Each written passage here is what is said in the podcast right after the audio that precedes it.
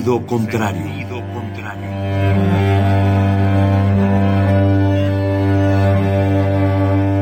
El Museo Universitario del Chopo presenta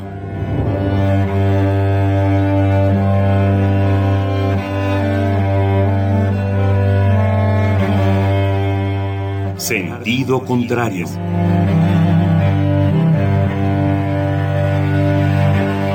Una emisión de Marcelino Perelló. Producida para Radio UNAM, con la participación de Javier Platas.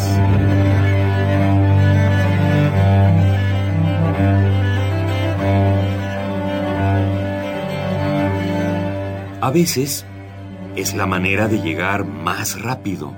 A veces. A veces es la única manera de llegar. A menudo es la manera de no llegar. Y pese a todo, casi siempre es lo único que tiene sentido.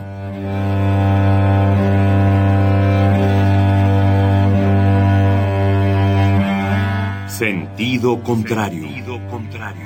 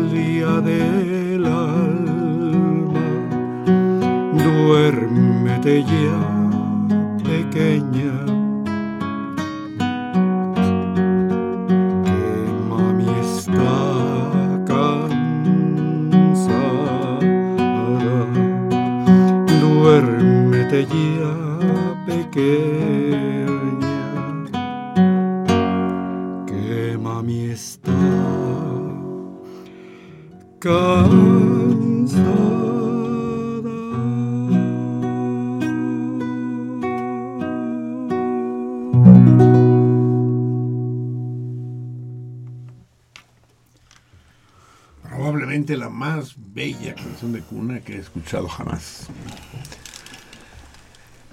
Si no la hubiera disfrutado tanto, más que disfrute, si no la hubiera gozado tanto, me hubiera arrullado, me hubiera dormido. Y yo estoy seguro que lo mismo les pasó a ustedes, queridos radioescuchas. La voz y la guitarra de este hombre fuera de serie, extraordinario, que los salmones fieles y veteranos conocen y reconocen perfectamente. Mi querido, antiguo y entrañable amigo Pepe Guerrero. Buenas noches, Pepe. Buenas noches, buenas noches a todos. Es- espero que efectivamente les haya gustado. Es una canción bellísima. Este, quise empezar en, este, en esta ocasión con esta canción porque tengo dos hijos, el mayor de ellos, David, está, También un gran amigo mío. está cerca ya de los 40 y me acaba de hacer abuelo. Ah, Me acaba de Órale. ser abuelo. Bueno, no tanto como me acaba hace año y medio.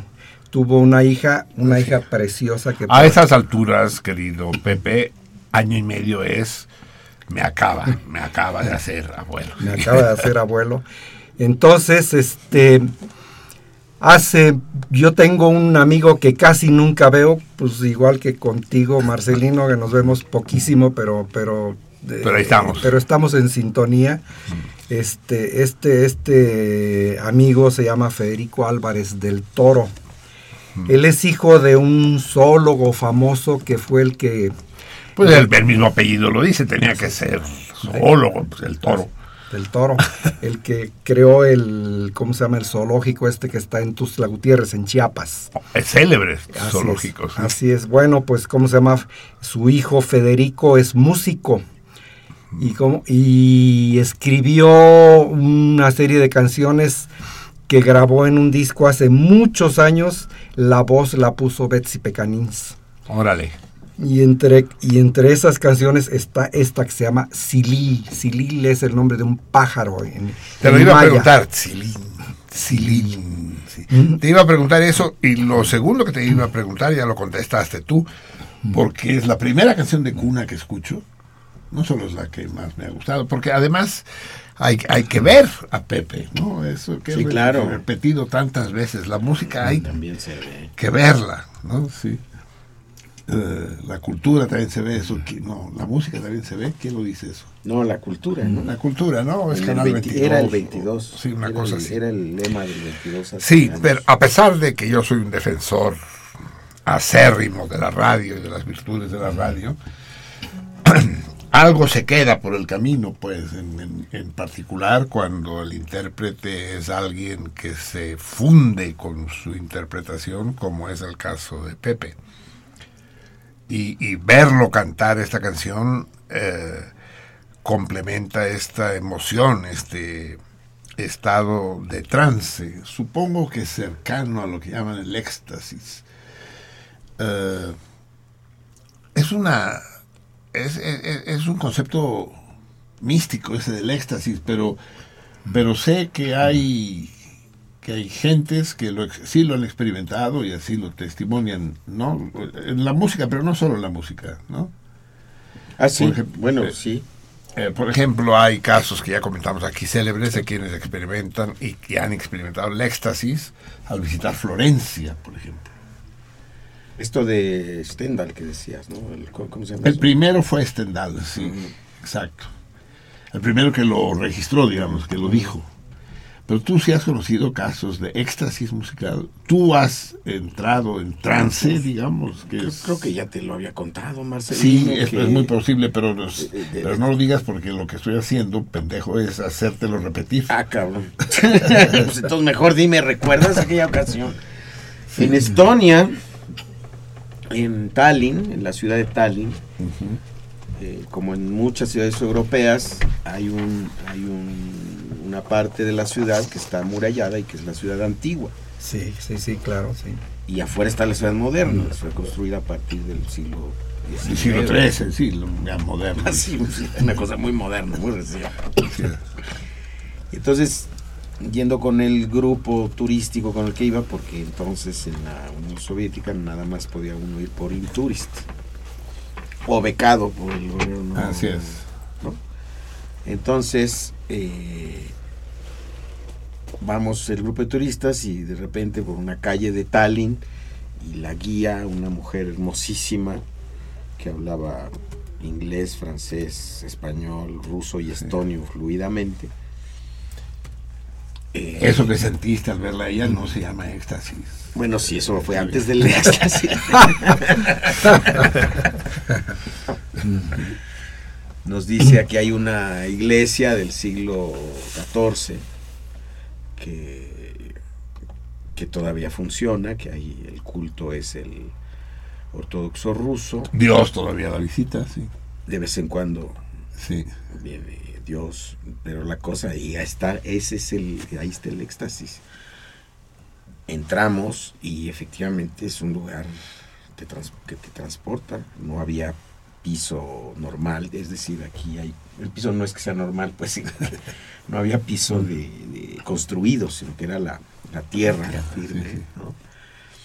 Y la gente, no, no hay bancas, la gente está o, o de pie o, o hincada o de plano como los musulmanes, sin serlo, ¿no? Es decir, completamente eh, eh, humillados, ¿no? Creo que esa es la palabra, Así es. ¿no? Con la frente en el, en En el piso piso. y los brazos extendidos. Entonces, hay un iconostasio en las iglesias ortodoxas, hay un, un- un lugar, eh, bueno, una pared falsa de, hecha de cuadros, que son los iconos. Así es. Detrás de la cual las mujeres no pueden pasar. Así es. Y ahí está el oficiante y el, y el rito es cantado. Entonces, Lo canta el propio sacerdote. claro, sí, por supuesto. Entonces el sacerdote, bueno, lo que yo escucho es a un ángel, es la voz de un ángel cantando en un idioma extraño, porque además cantan en un idioma que a alguien le pregunté y me, me explicaron. que ¿Quién? Los ángeles.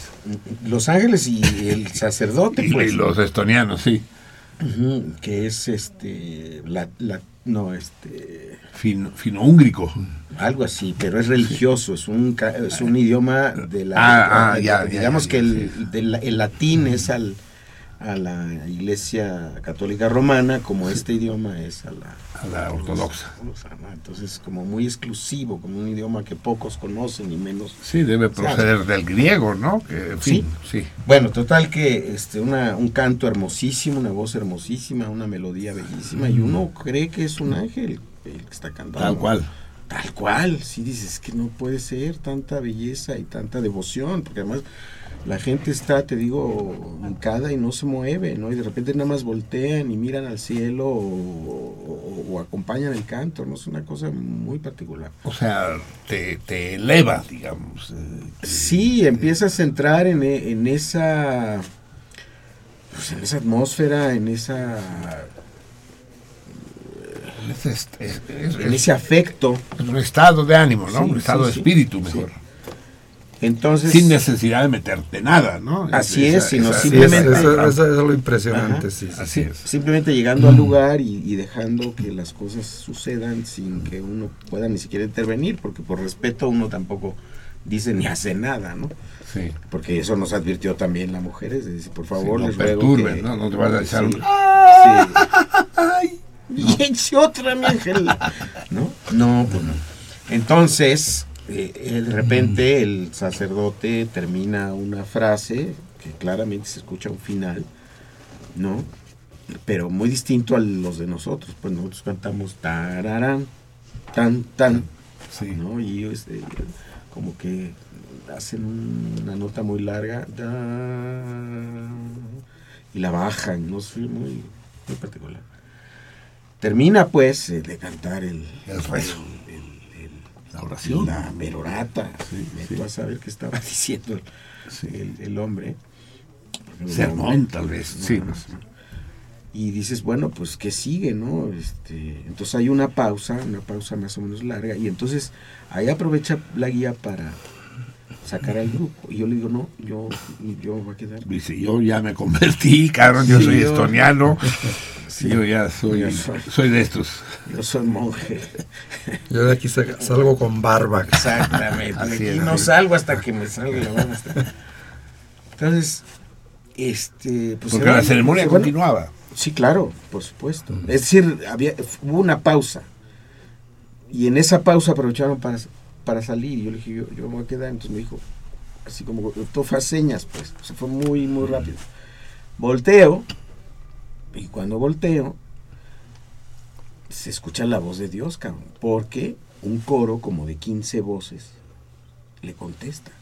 De un lugar que ni siquiera puedes ver, que es el coro de la, de la, de la iglesia. Pues está hecho de tal manera Sensor round, que- cabrón. que no, sí. no, no, no, además, es bueno además, sí, sí, sí. además, porque la acústica de esas, de esos lugares, pues es espectacular. Es más bien pequeño el templo. Sí, es, pero muy alto, Ajá. muy alto. Sí, medía unos 20 metros, cuando no menos, tal vez 15 metros. Sí, sí, así que son las iglesias ortodoxas que yo conozco, sí. Y, pero altísimas, o sea, unas torres enormes, ¿no? Y entonces, del techo no se ve, porque además la iluminación es completamente... Está en la penumbra. eh, sí. Es con velas, además, o sea, no hay electricidad, pues el piso es de tierra, pues que esperabas que hubiera, Sí, sí. ¿no? Y Sí, entonces, y entonces ya cuando, cuando ocurre eso, ya estás completamente Embebido. eh, copado, ido, sí, extasiado. Sí, sí, sí. Dice que sí. Pepe, tú has experimentado cosas Sí, semejantes. cómo no, cómo no. De, de hecho, ahorita que, que, él, que él mencionó de unas torres enormes, este, en un viaje que hicimos con Rosa por Europa, pa- estuvimos en varios lugares, bueno, estuvimos en Florencia, por supuesto, este, en Padua. Por pero- supuesto, dice. "Ay, Sí, yo no estando en Florencia, cabrón. sí. Bueno, pobrecito de ti. Este, lamentable. el, el asunto es que nos, nos tocó estar mediodía, un poquito más de mediodía, en un pueblo muy pequeño que se llama San Gimignano. Oh, muy célebre, pues sí. Es, es, ¿qué, qué, qué, qué- Pequeño, lugar? pero celebérrimo. Sí, sí, sí, o sea, unas torres enormes, o sea, parece, ¿cómo se llama? Si estuvieras en, en, en la parte baja de Manhattan, ¿no? Allí donde estaba, sí, o sea, unas torres enormes, El skyline. nada más que son pura piedra, ¿no? Pura piedra, pura piedra, ¿cómo se llama? Ya, llegamos allí al, al centro del pueblo, pues, y cómo se llama, y, cada quien agarró un poco por su cuenta, ¿no? Entonces Rosa y yo entramos a la iglesia, a la catedral de, de- San Gimignano, y cuando entramos apenas cruzas así el umbral, empiezas a oír una música que no tenía madre, profesor, no tenía madre. Era una mujer en el atrio de la iglesia, ella solita con su arpa tocando y cantando. Hijo. Rosa, Rosa, aquí está presente este Para no, para, para o sea, no de- desmentirte. de- de- de- que te quedas idiota, o sea, te quedas parado Ido. oyendo El estado de gracia se dice, no idiota, cabrón, el estado de gracia, sí. sí, o- escuchando a esa mujer, ¿no? De Es- gracia, coma idiota. es- es- escuchando a esa mujer y era simplemente ella tocando un arpa y cantando. Hijo, qué, qué, qué cosa Qué tan experiencia. ¿no? Sí, Qué viven- vivencia, ¿no? Porque la música luego eh, produce, es el problema de la música del rock y demás, produce sensaciones. Y como toda, toda sensación es epidérmica, cesa, cuando cesa la música cesa la sensación. Cambio las vivencias no, esas Así quedan es. introyectadas, ¿no? Te- que cambian la vida, ¿no? Sí, ¿cómo se llama este? aquí, Los adagos de, por ejemplo, del concierto número 5 de, de Beethoven, el emperador. El- ese adagio, puta, o el adagio de, ¿cómo se llama?, del concierto número 21 para piano de Mozart, el Elvira Madigan. O sea, ¿No? te, que gustan además, los, te gustan los adagios, eso queda Así claro. es, en, la canción de cuna que cantaste y en tu este, confesión ¿cómo de se llama parte. este? Sí, ¿cómo se- este, este, y, eh, y se llama Elvira Madigan, ¿no? El, el, el concierto número 21 de Mozart. Y Elvira Madigan es un personaje chingoncísimo, ¿no? Así es. así Pero, es. pero Mozart no se lo puso ahí, déjame decirte. No, no, no, él, él, él le puso el número, y, Sí, pero y- y muchos así- años después así es, se así le es. quedó por una Pero- película. Así es. Que es una película muy bonita. Yo, sé soundtrack. yo- Sí, yo sí, que- es yo- una película muy hermosa. yo sí, creo sí. que el, que, el, que el director es Joseph Losey, no, no estoy seguro. Sí, No, es, es, sí, es Joseph sí, Losey. sí, sí, sí. Hermosa película. Muy bien. Amigos míos, bienvenidos a este a este periplo nocturno del 13 lluvioso. 13 lluvioso del año 224, Laurel. El Laurel. Lo que lo que le tenían que poner a la patria en el himno en el himno nacional en lugar de las aceitunas que insisten en ponerle ¿no? se pone se pone laurel o se pone olivo jamás aceitunas jamás olivas Eh, 11 lluvioso laurel será lluvioso en París cabrón porque lo que es En Nueva York llovió ayer. sí Sí. Bien por ustedes, porque en Barcelona van 180 días sin lluvia, cabrón. No manches. Los toritos, tenemos tiempo Eh, para los toritos, sí, vamos a poner los toritos. Así pues, tenemos el gran, el gran goce de compartir un buen tramo de esta noche. Ya nos amenazaron que no tienen en absoluto la intención de estarse aquí todo el programa.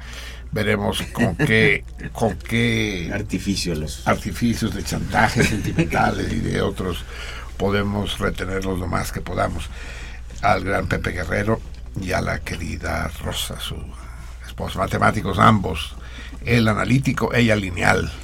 ¿no? y sin embargo se entienden, cabrón. a pesar. Ah, parale la P. Ex- ¿Conoces eso? ¿Cuál? Lelutier, como tú no oyes Lelutier, No me encantan. tienen una canción. Solo porque se murió el güey, si no, Matemática.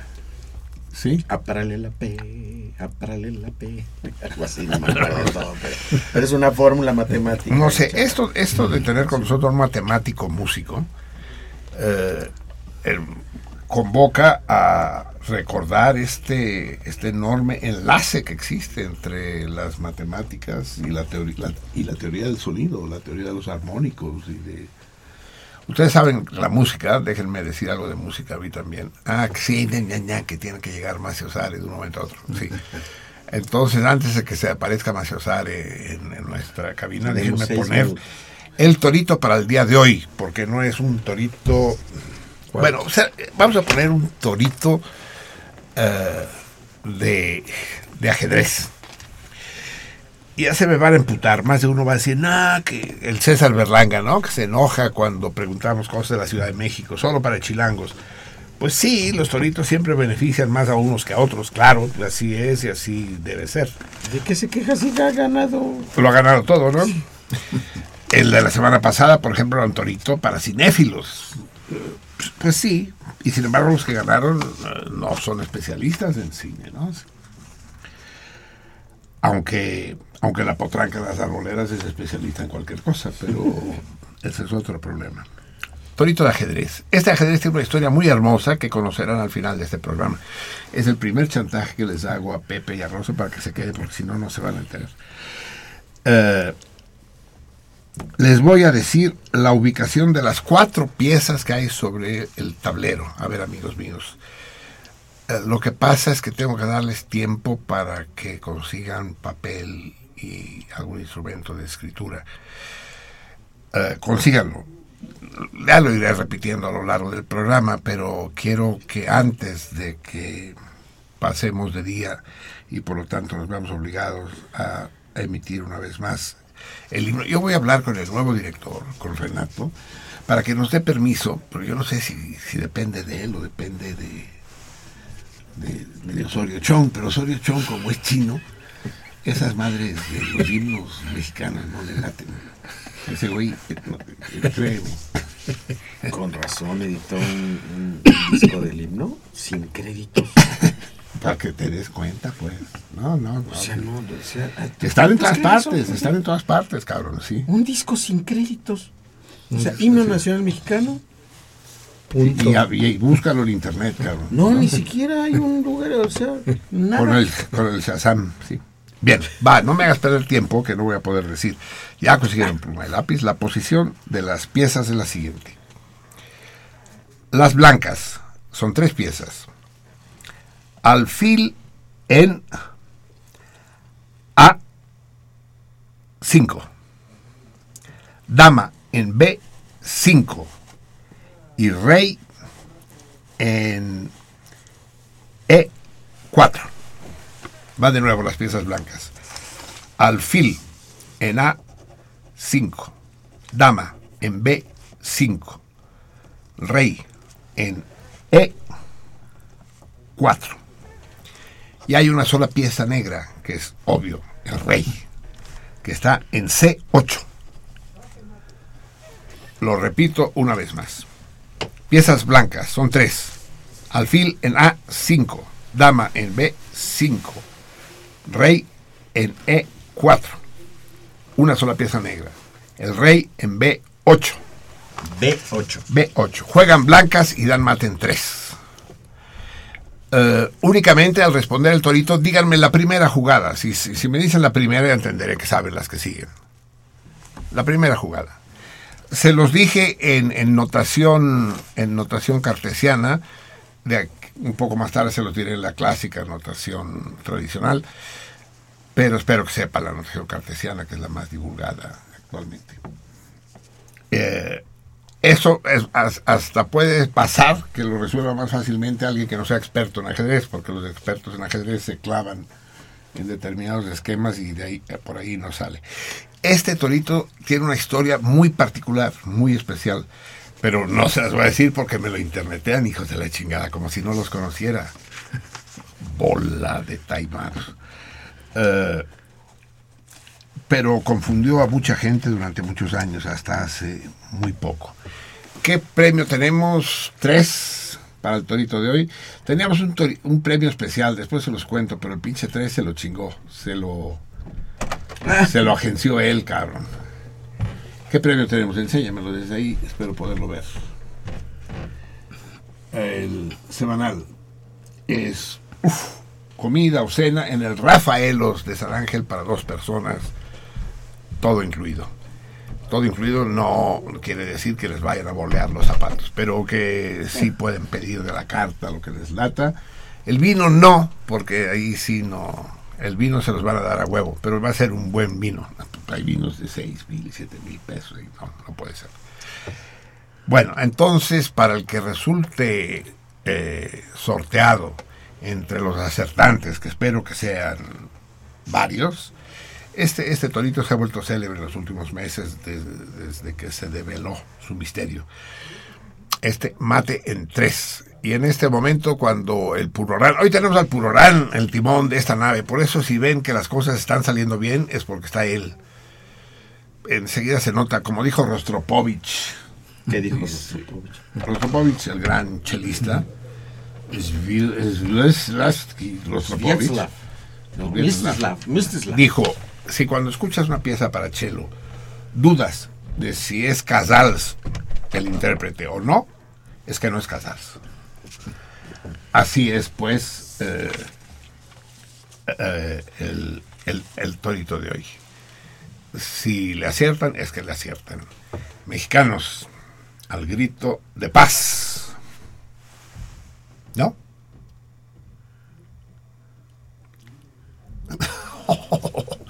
Éxtasis nuestro, nuestro, está en éxtasis. Es que tengo un verbo. Bien, seguimos, porque parece que hubo un golpe de Estado y que el himno nacional ha sido sustituido por el tiburón, tiburón ¿De qué tiburón? tiburón? De De Lauren. Lauren. precisamente. De Mickey Lauren Al que escuchamos la semana pasada. Tenemos que hablar de otra vez de Mazatlán hoy. y sus cometas. ¿Cómo va? ¡Viva México!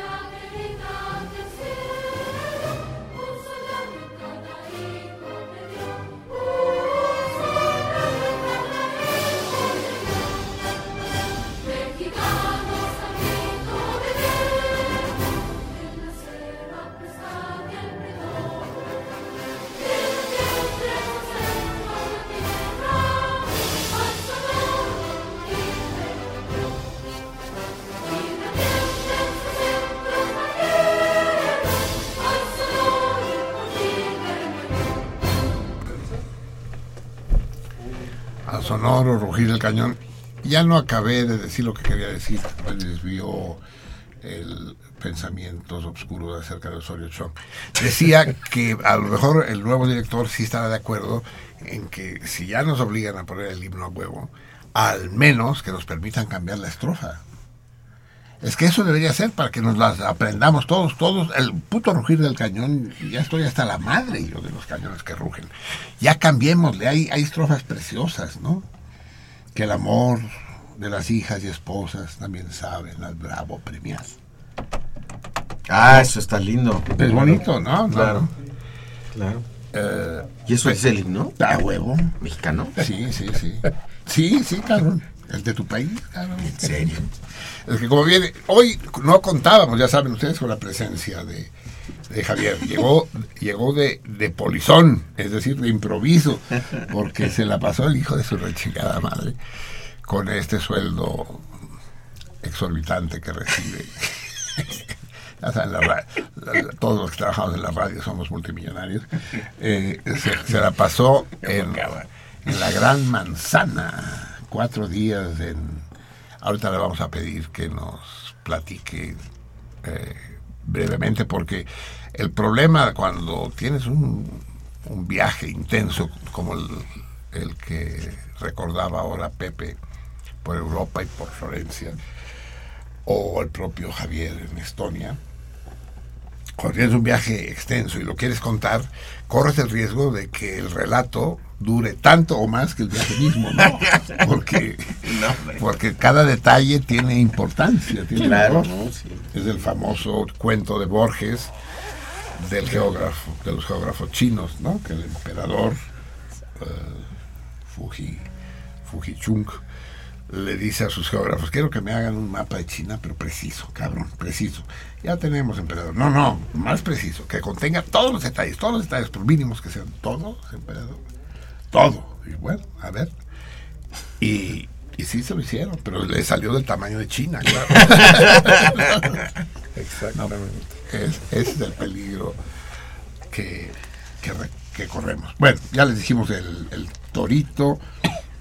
Dentro de un rato les diremos el torito mensual y sabremos si estos últimos días hubo alguna respuesta correcta. Es que, es que, puta, yo no me voy a atrever a decirle a, a nuestro cuate, al gran Gabriel Macotela, que no ha habido una sola respuesta correcta durante dos meses, pero que tampoco las ha habido incorrectas. Eso es lo más grave.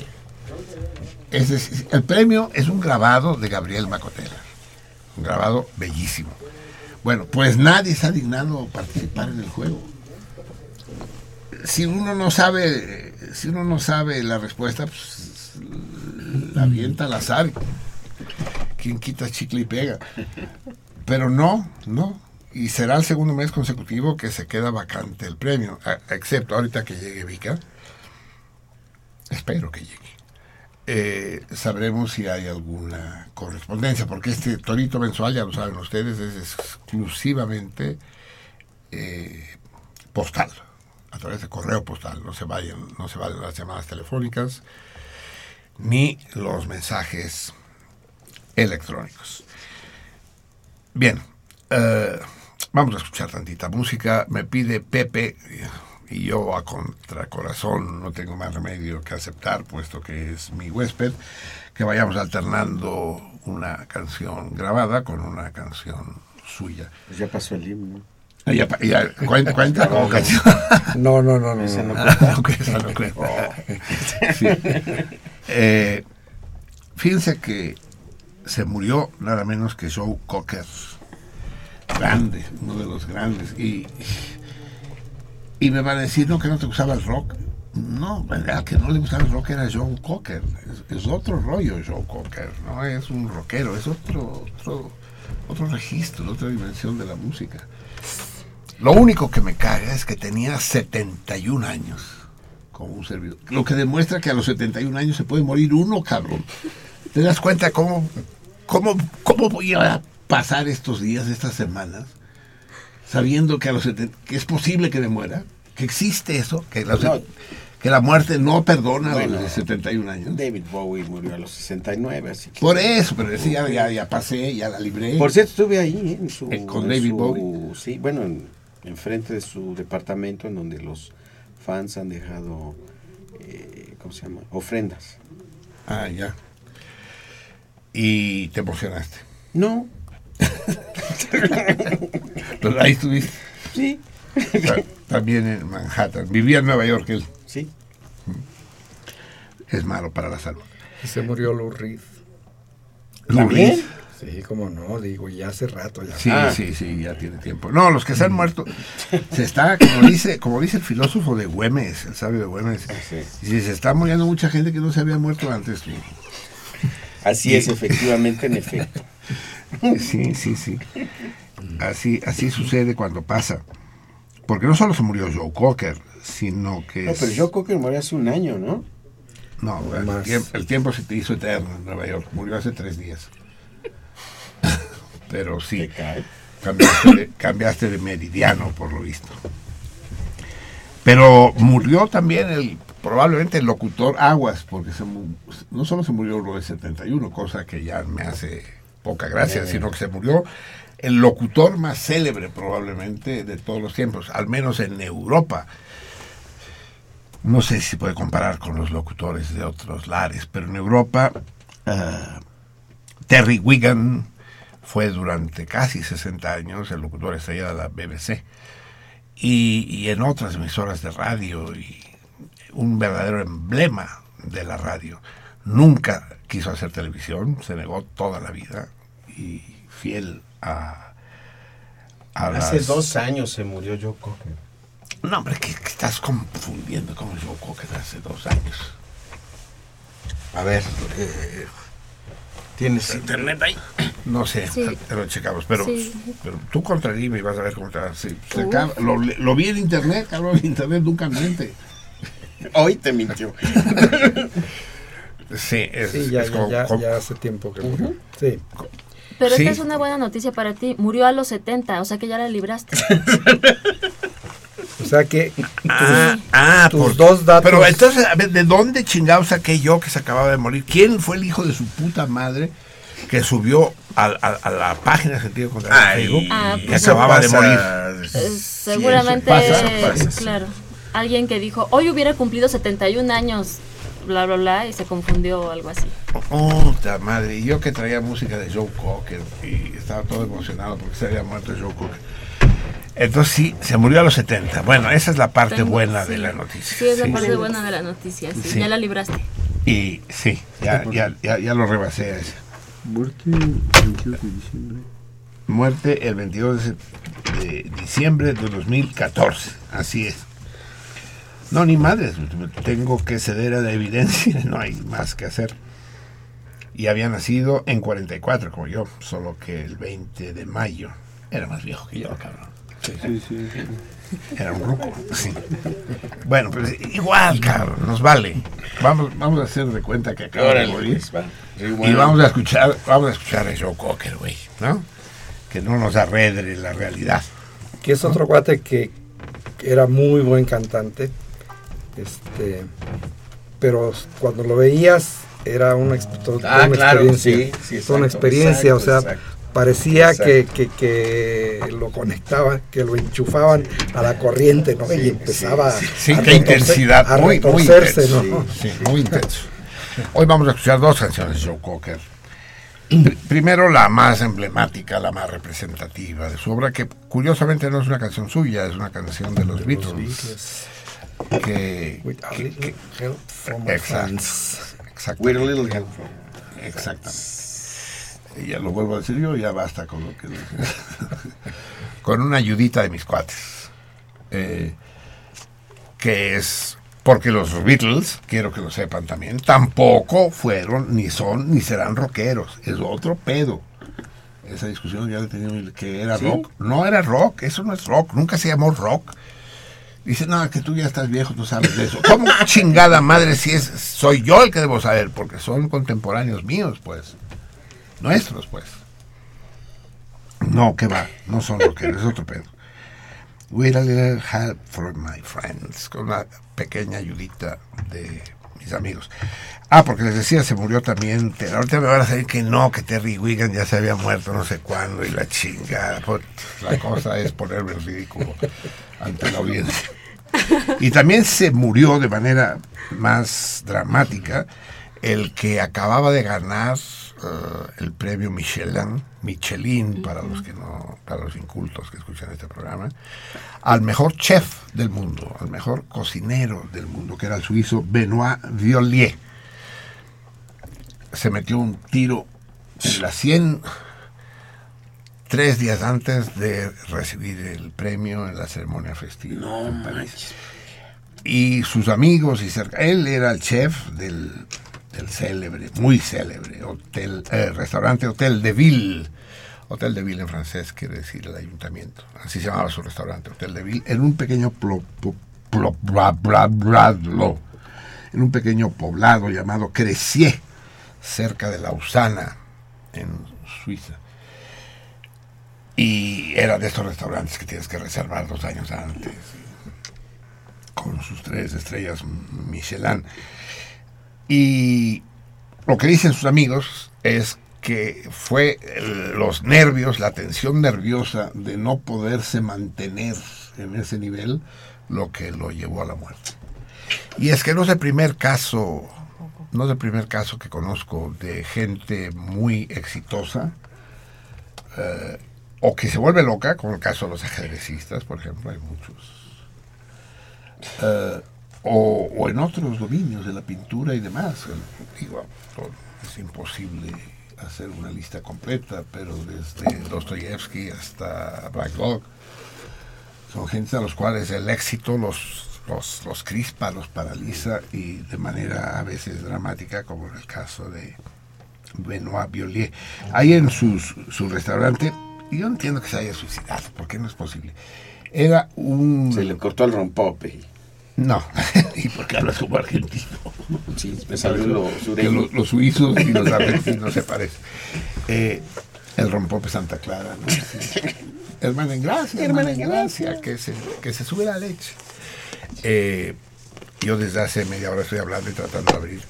Estos, güeyes, los fabricantes del Be-Light, que es delicioso, para que no lo beban los niños, ponen unos putos tapones. Que no hay quien abra esta chingadera, me cae. Y como, ah, se me olvidaba decir, ahorita regresamos con, con Joe Cocker y con los muertos recientes. Gracias, Javier, si no fuera por ti. Eh, si ven. ¿Qué pedo? Ah, Ah, es que tenemos. pues, avisen, ya, ya, ¿desde hace cuánto? Pues si no me avisan. Música. ¿Qué música? La de Cocker. No, a ver, a ver, ven, ven, que no entendí nada. Es que, ven, pasa, por favor, y explícame qué está pasando, porque no entiendo, no sé qué pasa. que venga alguien, por favor. No me dejen así en babia. Eh, Y dice, empiezan a hacer gestos y más como chimpancés en el zoológico. ¿Qué pasa? ¿Está Raúl en la línea? Todavía no. Ah, Pero bueno, entonces que no esté. Es que vea, pendiente. pues, entonces que me dice y que tu teléfono, no mames. Y no, es necesario que me hagas bolas tú, ya me las hago yo solo las bolas. Bien, entonces, momento, y nos amanecemos. Eh, les decía que que va un tipo por la calle y me dice, oye, ese que va caminando ahí, ese, ese viejo que cojea, eh, chapeado y de pelo chino, ese, ese que no tiene cejas ni pestañas, ¿no es Marcelino Perelló? No, él no, él no es chapeado ni, ni tiene el pelo chino. Pues sí, sí era yo, cabrón. Porque me explotó el boiler. ¿Ustedes creen que a los... Joe Cocker no se murió, pero yo sí estuve a punto de morir. No me había pasado en mi vida. Son ese tipo de cosas que dices, a mí no me van a pasar. No son cosas que le pasen a uno, que le pasa siempre a otros, ¿no? Dices, hay que ser Todo le pasa a otros. eh, todo le pasa a otros, exactamente. Y no, se acabó el gas en el edificio, esa historia de, de ¿cómo le llaman al gas cuando está fijo, estacionario? Y se acabó, entonces cuando ya vino otra vez, cuando le pusieron, tuve que ir a prender los pilotos, ¿no? y el pinche piloto del, del boiler se prendió, entonces ya prendí el boiler y no se encendió el boiler. Me asomé y vi que el piloto estaba apagado. Yo me llevo la chica porque se apagó esta madre. Entonces agarré otra vez el encendedor y ¡fum! Me tiró, cabrón. Caí. Mira cómo traigo la... Y ahorita ya solo se ven las costras. Y, y sí, sí, soy chino y chapeado, sí, desde, desde hace días.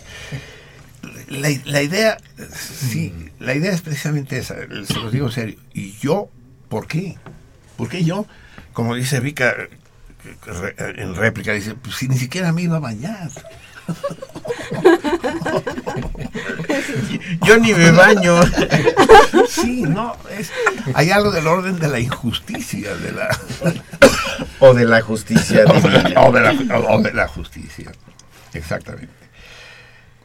Entonces, eh, ah, eh, ¿ya les di música? Ya. Y, y si me dicen que es, los voy a agradecer.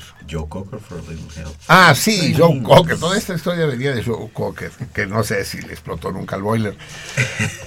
A lo mejor no tenía tiempo porque los boilers explotan cuando ya tienen unos 71. Vamos a escuchar With, the- with a Little Help from My Friends en el recientemente desaparecido Joe Cocker. Recientemente, o sea, hace, Hace año dos y medio, años. como decíamos.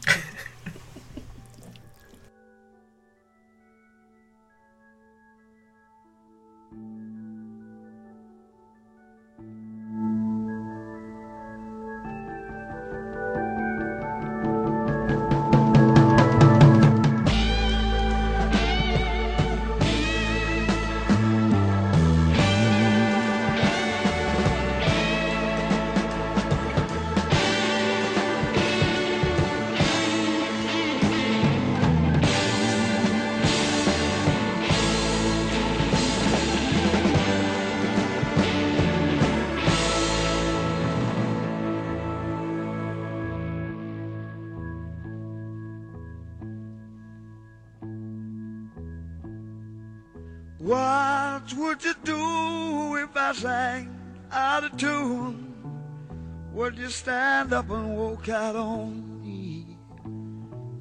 Lend me your ears and I'll sing you a song. I will try not to sing out of key. yeah. Oh, baby, how you lie? All I need is my brother. I say I'm gonna get high.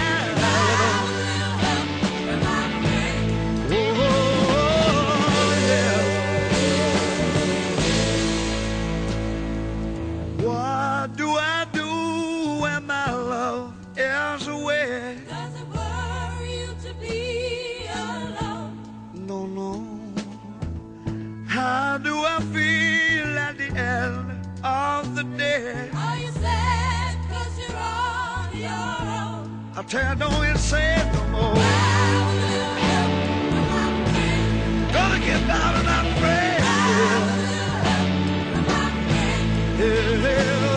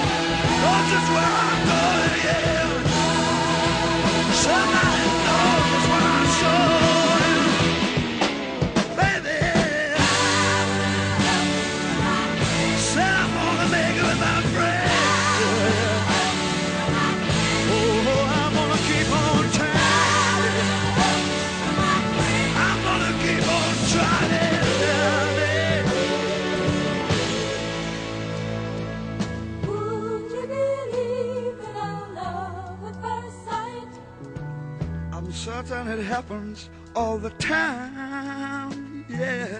What do you see when you turn out the light? I can tell you, but it sure feels like madness. Don't you know I'm gonna make it with my friends? I promised myself I'd get back. Said I'm gonna try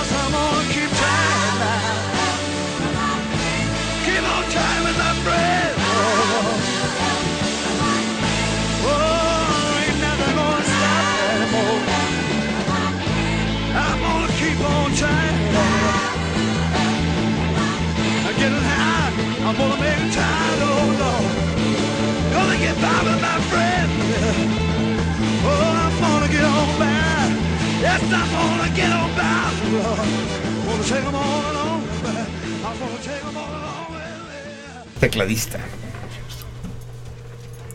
Joe Cocker, que vivió un año menos de lo que yo le deseaba. Ya me están regañando todos aquí para que veas que no hay que irse con las fintas, tú que tanto insistes. Y yo me fui con la finta, en efecto. Lo cual no quiere decir lo que Freud sugeriría de que tenía yo ganas de que se muriera Joe Cocker. No, tal vez lo que tenía ganas era de poner música de Joe Cocker en el programa. Y la pusimos. Contrariamente a lo que algunos de ustedes pensaron, esta no es la versión eh, De emblemática de Woodstock De eh, sino que es un, un recover, digamos, de, de, eh, muy tardío, de 2013, no sé el mes, en el concierto de Colonia. Concierto de Colonia, dicho así solamente, remite al, al- al gran jazzista, al piano Keith Jarrett. Keith Jarrett. Así es. Bien, escucharemos más Joe Cocker, quien le manda andarse muriendo antes de tiempo. Amigos, eh, ha llegado el momento, ya con retraso, de que escuchemos la cápsula del día de hoy. Es el primer martes de mes, el primer martes de febrero, así que la cápsula de hoy eh, le toca al, querido y brillante Raúl Moreno Wonche. Hablando de los chinos que se están apoderando de todo. Wong Chi, Wong Che, el querido Raúl Moreno, amigo antiquísimo y que a pesar de eso, sigue siendo amigo, a pesar de que los años sigue siendo, no me explico por qué, amigo mío. Eh, buenas noches, Raúl querido. Buenas noches, Marcelino. Eh, bienvenido a este que ya es tu espacio. Bueno, pues te agradezco mucho. Estaba yo aquí medio desesperado, ¿eh? Conste. Sí, El sí, que estaba sí. haciendo como chimpancé era yo, no eran tus compañeros. Aunque no me podías ver, desde luego. Así es, ya, ya, ya estás al aire. Eh, soy como los malos cocineros que mientras más hagan esperar a los comensales, mejor les sabrá la comida. Claro. Te- eh, son todos tuyos, Raúl. Gracias, Marcelino. Pues hoy es un día complicado porque estos puentes eh, artificiales que se crean con el pretexto de alguna conmemoración, de alguna conmemoración cívica de importancia patria, esto eh, desorganizan completamente la vida escolar, la vida laboral y, simplemente tienen el pretexto de tomar una celebración de esta índole para promover eh, pichicatamente el turismo, ¿no? Yo no entiendo, yo no acabo de entender por qué se hace esto, o al menos que pensemos mal, como para acertar, como dice el dicho, y entonces lo que pensemos es que se, se esté cultivando la desmemoria, el olvido de lo que somos. Es decir, el primero de febrero, pues se dice que se, que se conmemora la Constitución, pues a ver, a ver cómo me lo explican. Eh, y que el 16 de noviembre se conmemoró la- el inicio de la Constitución, de la Revolución. En fin, una singular situación que vive nuestro país y que tiene que ver hoy con hechos eh, muy eh, otros hechos de relevancia en la actualidad. Uno de ellos muy eh, importante es, o cuando menos que nos está llamando la atención y que va a tener alguna trascendencia, no creo que necesariamente positiva en la vida de México, es el- la reforma al Distrito Federal. México Distrito Federal, que tenía 200 años de llamarse así, ahora ya no se llama así. Ahora se va a llamar Ciudad de México, que siempre se llamó Ciudad de México, pero que al hacer toda esta parafernalia eh, propagandística, demagógica, en torno a una eh, e- erección, se dice, erección, sí, se dice así, de la- del, del, del, del Estado 32, pues nos, nos no, no es alto albur, pero nos sobrecoge inevitablemente. Y habrá que reflexionarlo mínimamente. Yo leí una cosa que en principio me gustó, que la única cosa inteligente al respecto, es- y ahora sí no me voy a poner en sentido contrario, sino en sentido a favor, que le leí Pereyó en su columna del Excelsior del otro día, y en el que proponía que el nuevo gentilicio eh, para los habitantes de la Ciudad de México sea el de Tenochcas. Eh, el, el, señor regente anda diciendo que hay que, hay que llamarnos chilangos. Una cosa de, de mal gusto, de porque una cosa es el gentilicio, que, que sí acude a la historia, a lo profundo, y otra cosa es el, el apodo. Entonces Mancera confunde gentilicio con apodo e invoca a la, a la academia.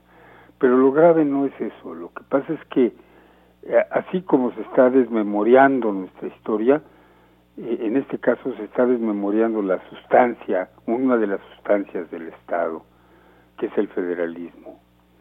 Eh, el federalismo que es un elemento esencial, ahora que, que se discutía sobre el himno nacional, yo nada más quiero re- recordarle al público dos cuestiones. El himno nacional es un poco la rúbrica a la guerra con Estados Unidos.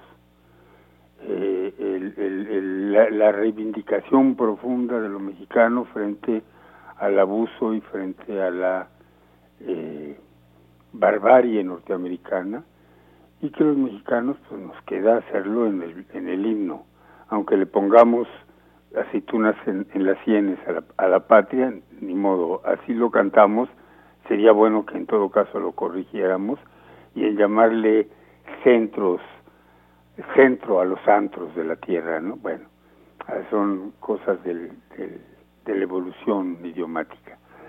Pero, eh, pero en este caso el, el federalismo es un hecho muy importante. Cuando se ha, eh, cuando la patria ha sido mutilada, cuando México ha perdido territorio, ha sido porque se ha debilitado el federalismo y ha ganado eh, la- el centro de la organización política mexicana, el centralismo. El federalismo tiene una razón de ser profunda. La tienen muchos países, es una forma de organización de los estados modernos muy socorrida, los algunos de los principales estados la tienen, Estados Unidos fue su inventor, y México hizo su propio federalismo y lo ha ido arreglando y lo ha ido haciendo avanzar, aunque en los últimos años parece que está retrocediendo.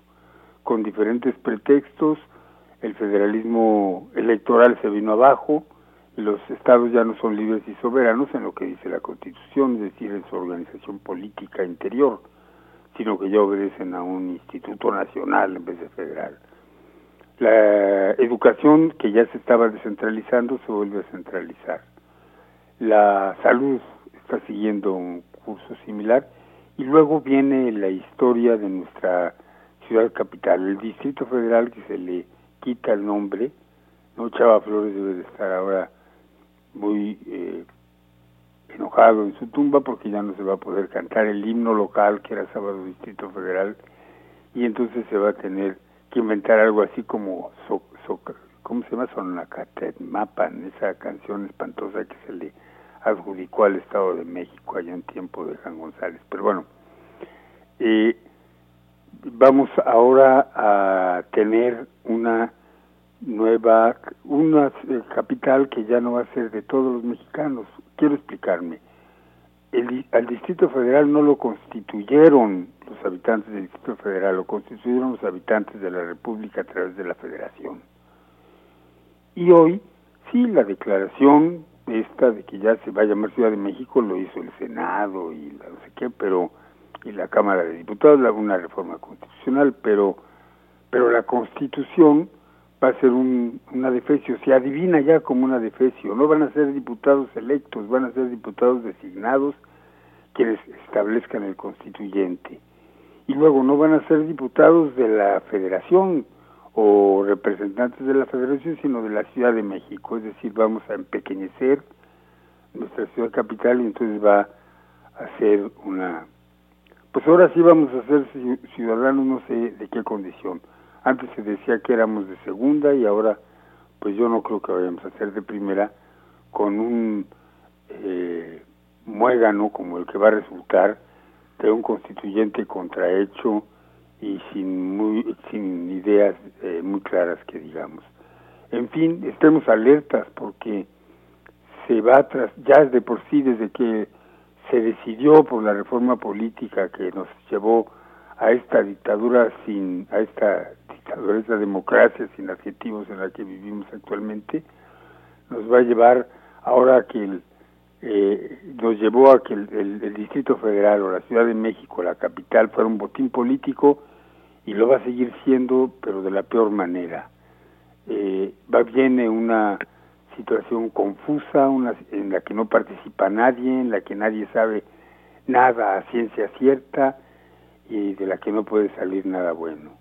Hay un arreglo, una componenda, en vez de haber un proceso de diálogo, de construcción política, hay una componenda y eh, lo que se veía como la salvación, la forma de evitar que la capital eh, de México fuera un botín político se va a recrudecer.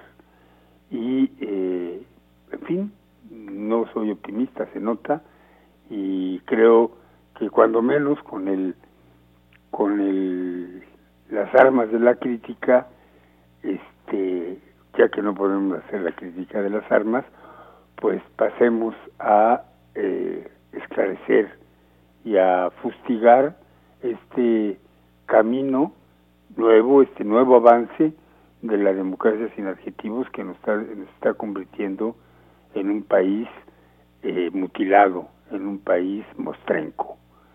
Qué dolor. Eh, Marcelino, eh, buenas noches, buenas noches a... te- tengo que decirlo por orden de importancia. Buenas noches al auditorio de sentido contrario, buenas noches al equipo y buenas noches a Marcelino, a mi querido amigo.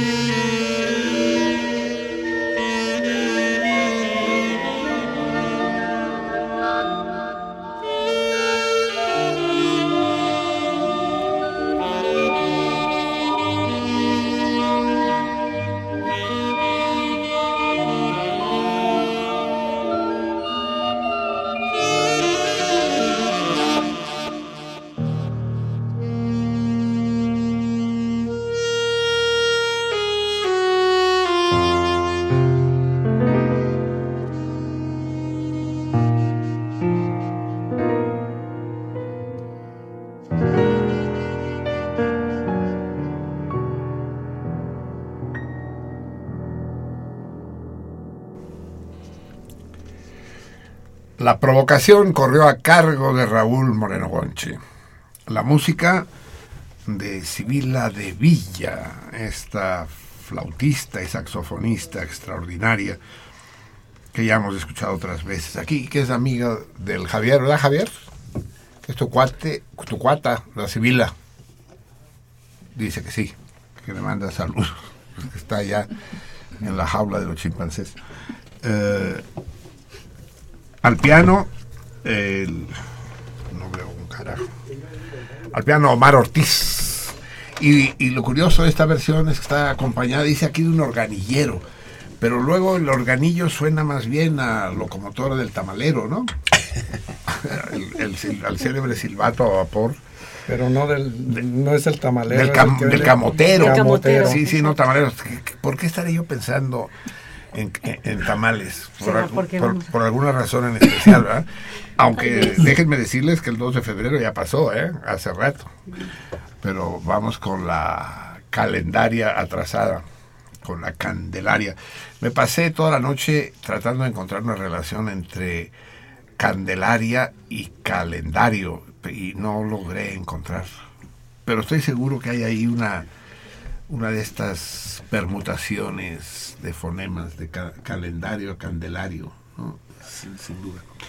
Candelario viene de las calendas. Las calendas eran las lunas nuevas en el calendario lunar romano, previo al, solar.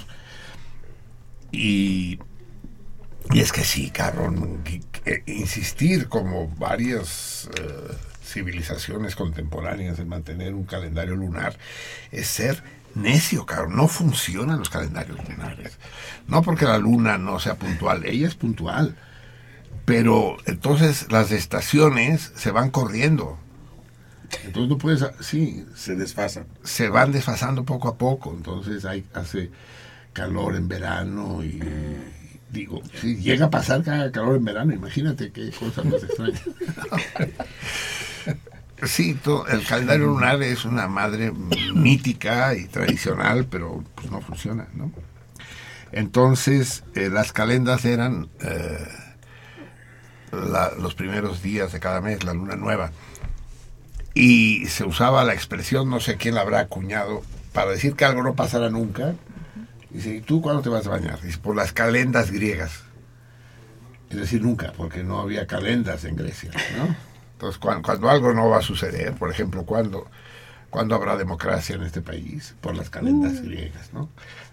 Democracia o no democracia, es ese, lo saben, ¿no? Que llama Peña Nieto a, a sus expertos, politólogos, economistas, sociólogos. Y, y dice, a ver, quiero que me hagan un estudio rápido, no tarde más de un año. Un estudio a profundidad, con todo detalle, con, con análisis serios, respetables, incontrovertibles, de cómo hacemos eh, para que este país salga de esta crisis permanente en la que está inmerso. Para que accedamos eh, finalmente a ese punto mega del primer mundo, a ese vergel que nos tiene prometidos, que este país no puede seguir sumido. ¿sí? Entonces, ¿qué es lo que debemos hacer para superar nuestra condición tercermundista de país atrasado? Tiene un año para hacerlo. Pasa el año y se- la comisión de prospección, señor licenciado. Ah, que pase, pase, siéntense, por favor. Dice, ¿encontraron, ¿encontraron la solución? Dice, pues tenemos dos soluciones, señor licenciado. La realista y la milagrosa. ¿Cuál, cuál desea usted escuchar? Pues, la realista, a huevo, la realista, ¿cuál es? La realista es que se ponga usted unas tunas en el pecho y se vaya de rodillas de aquí del Zócalo hasta la villa a prender una veladora a la Virgencita pidiéndole que ya se acabe este estado de postración en nuestro país. Les dije la realista, dice, esa es la realista, licenciado. Dice. Ah, chica, ¿y cuál es la milagrosa? No, la milagrosa es que los funcionarios dejen de robar, que los trabajadores empiecen a trabajar, que los empresarios dejen de sacar el dinero del país. Así es, pues, la, la distancia entre lo milagroso y lo los realistas. Sibila. Sibila, ¿la conoces? Sí, como no, fuimos compañeros en la Superior de Música. Ella formó un grupo que se llamó Flor de Metal. Eran tres, tres, tres mujeres, o cuatro, ya no me acuerdo. ¿Es, es tortillero? No, Sibila no. ¿No? No que yo sepa. ¿no? No sé, pero eso es flor de metal y un grupo de mujeres. y- sí. Bueno, pues sí. No, no. Es- Y Sibila eh, eh, eh, eh, sacó este maravilloso. A mí se me hace un discazo. Este, qué bueno. Formidable, formidable. El, di- el- el disco se llama Camposanto y es muy hermoso, efectivamente. Hablando de muertos. Exactamente. Eh, y es muy, es muy melancólico, cachondo, dijo Vika cuando escuchó la, cómo se arrastra el, el saxofón. Que por cierto, es- esperé, esperé que llegaras tú para que me dijeras si es un saxofón soprano o un saxofón alto. Creo que era alto, no estaba poniendo atención, la verdad, pero es alto, porque el, el- el- aunque ella tenía preferencia por el soprano, recuerdo. Sí. Pero no puse mu- mucha Sí, atención. ¿no? bueno, pero lo- Me los- distrae el puro arán, ya sabes que aquí manda él, entonces. ¿Quién? El Humberto, ¿sabes qué Castrejo? Sí, claro que él manda. ¿Por qué? Pues, pues, porque te digo, estaba distraído y que él me estaba distrayendo. Era él. Y lo tengo sí. que atender, o sea, no. No, pues más te vale, Carlos. Sí. Cuí- cuídate. Eh, la provocación de Raúl Moreno, la, gran, la, la aguda, la sustentada provocación de Raúl Moreno. Efectivamente, esa historia de mover las fechas patrias. Raúl Moreno es de los pocos mexicanos que aman a México. Eh, yo lo dije ya hace algunos problemas, hemos dejado de querer a México, pues no, ya, ya no lo sentimos. El patriotismo en este país ha desaparecido, cosa que en otros países no, pero aquí sí. Hay un desprecio generalizado hacia el gobierno, hacia los sindicatos, hacia, Hacia los símbolos. Ah, por supuesto, hacia... Y eso es, eso es, es- habla de problemas graves en el, en el inconsciente colectivo. Raúl Moreno ama a su patria y la ama dolorosamente y, y- y- detesta, como detesto yo, esa historia, esa facilidad con la que se cambia eh, el día de la Constitución. Ya no es el 5 de febrero, ¿no? Yo no sé si cambiaron las placas de la calle, ¿no? Y durante, sí. Le- le pusieron a la que está entre Isabel la Católica y el Zócalo, le pusieron por, un día, primero de febrero, primero de febrero, primero de febrero, ya después de volver a poner el 5. No se pueden mover las fechas así, las fechas tienen un contenido simbólico que no puede ser eh, sobado, ensuciado, eh, eh, manoseado de esta manera. No puede ser. ¿Por qué no cambian la guadalupana, hijos de su pinche madre, hijos del papa de mierda este que va a venir? ¿Por qué no me cambian la guadalupana? ¿No? Si el 12 de diciembre cae el miércoles, lo celebramos el 10. Lo celebran ellos, vaya. ¿Por qué no cambiamos la Navidad, güey? Jesús ya quedamos que pueden hacer cualquier día, pues. no, hay pedo, pues, ¿no? Que le hagan cesárea a la pinche virgen y que lo hagan hacer el lunes. Para que tengamos puente, cabrón. No, esas no se tocan. Porque esas son sagradas. En cambio, el 20 de noviembre, el 16 de septiembre no se atreven a moverlo por el ejército, cabrón. Se les echa encima. No se les echa encima, pero les va a dar mucha hueva a los soldados desfilar otro día, cabrón. No dice nada, a ver, nosotros desfilamos el 16 y si no les gusta, ni modo.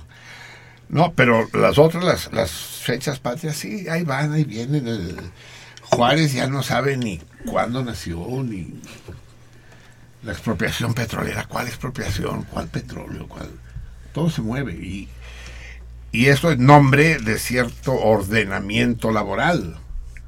Pero por el amor de Dios, el ordenamiento laboral se produce simplemente respetando las fechas, los días de guardar, como se dice, de manera estricta y ya.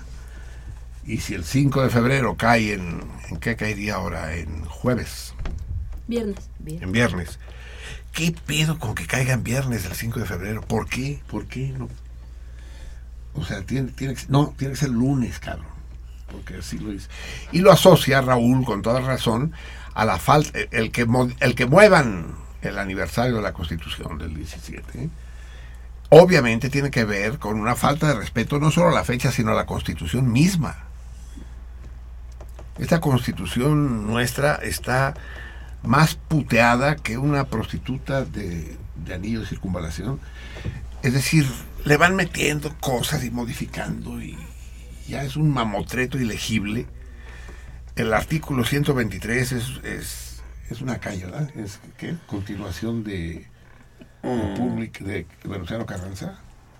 Yo Creo creo, que que, sí. de Uruguay. de Uruguay. Sí. Se convierte en artículo 123. Pero, pero léete el artículo 123, vas a ver el desmadre que es. No se entiende qué está pasando. Eh, y, y, y eso lo acaba atando en este, en este nudo gordiano perfecto, Raúl, con la desaparición del Distrito Federal. Como si hubiera sido un capricho. eh, no, no es ningún capricho. Los distritos federales existen en otros países del mundo. Existe en Brasil, existe en Estados Unidos.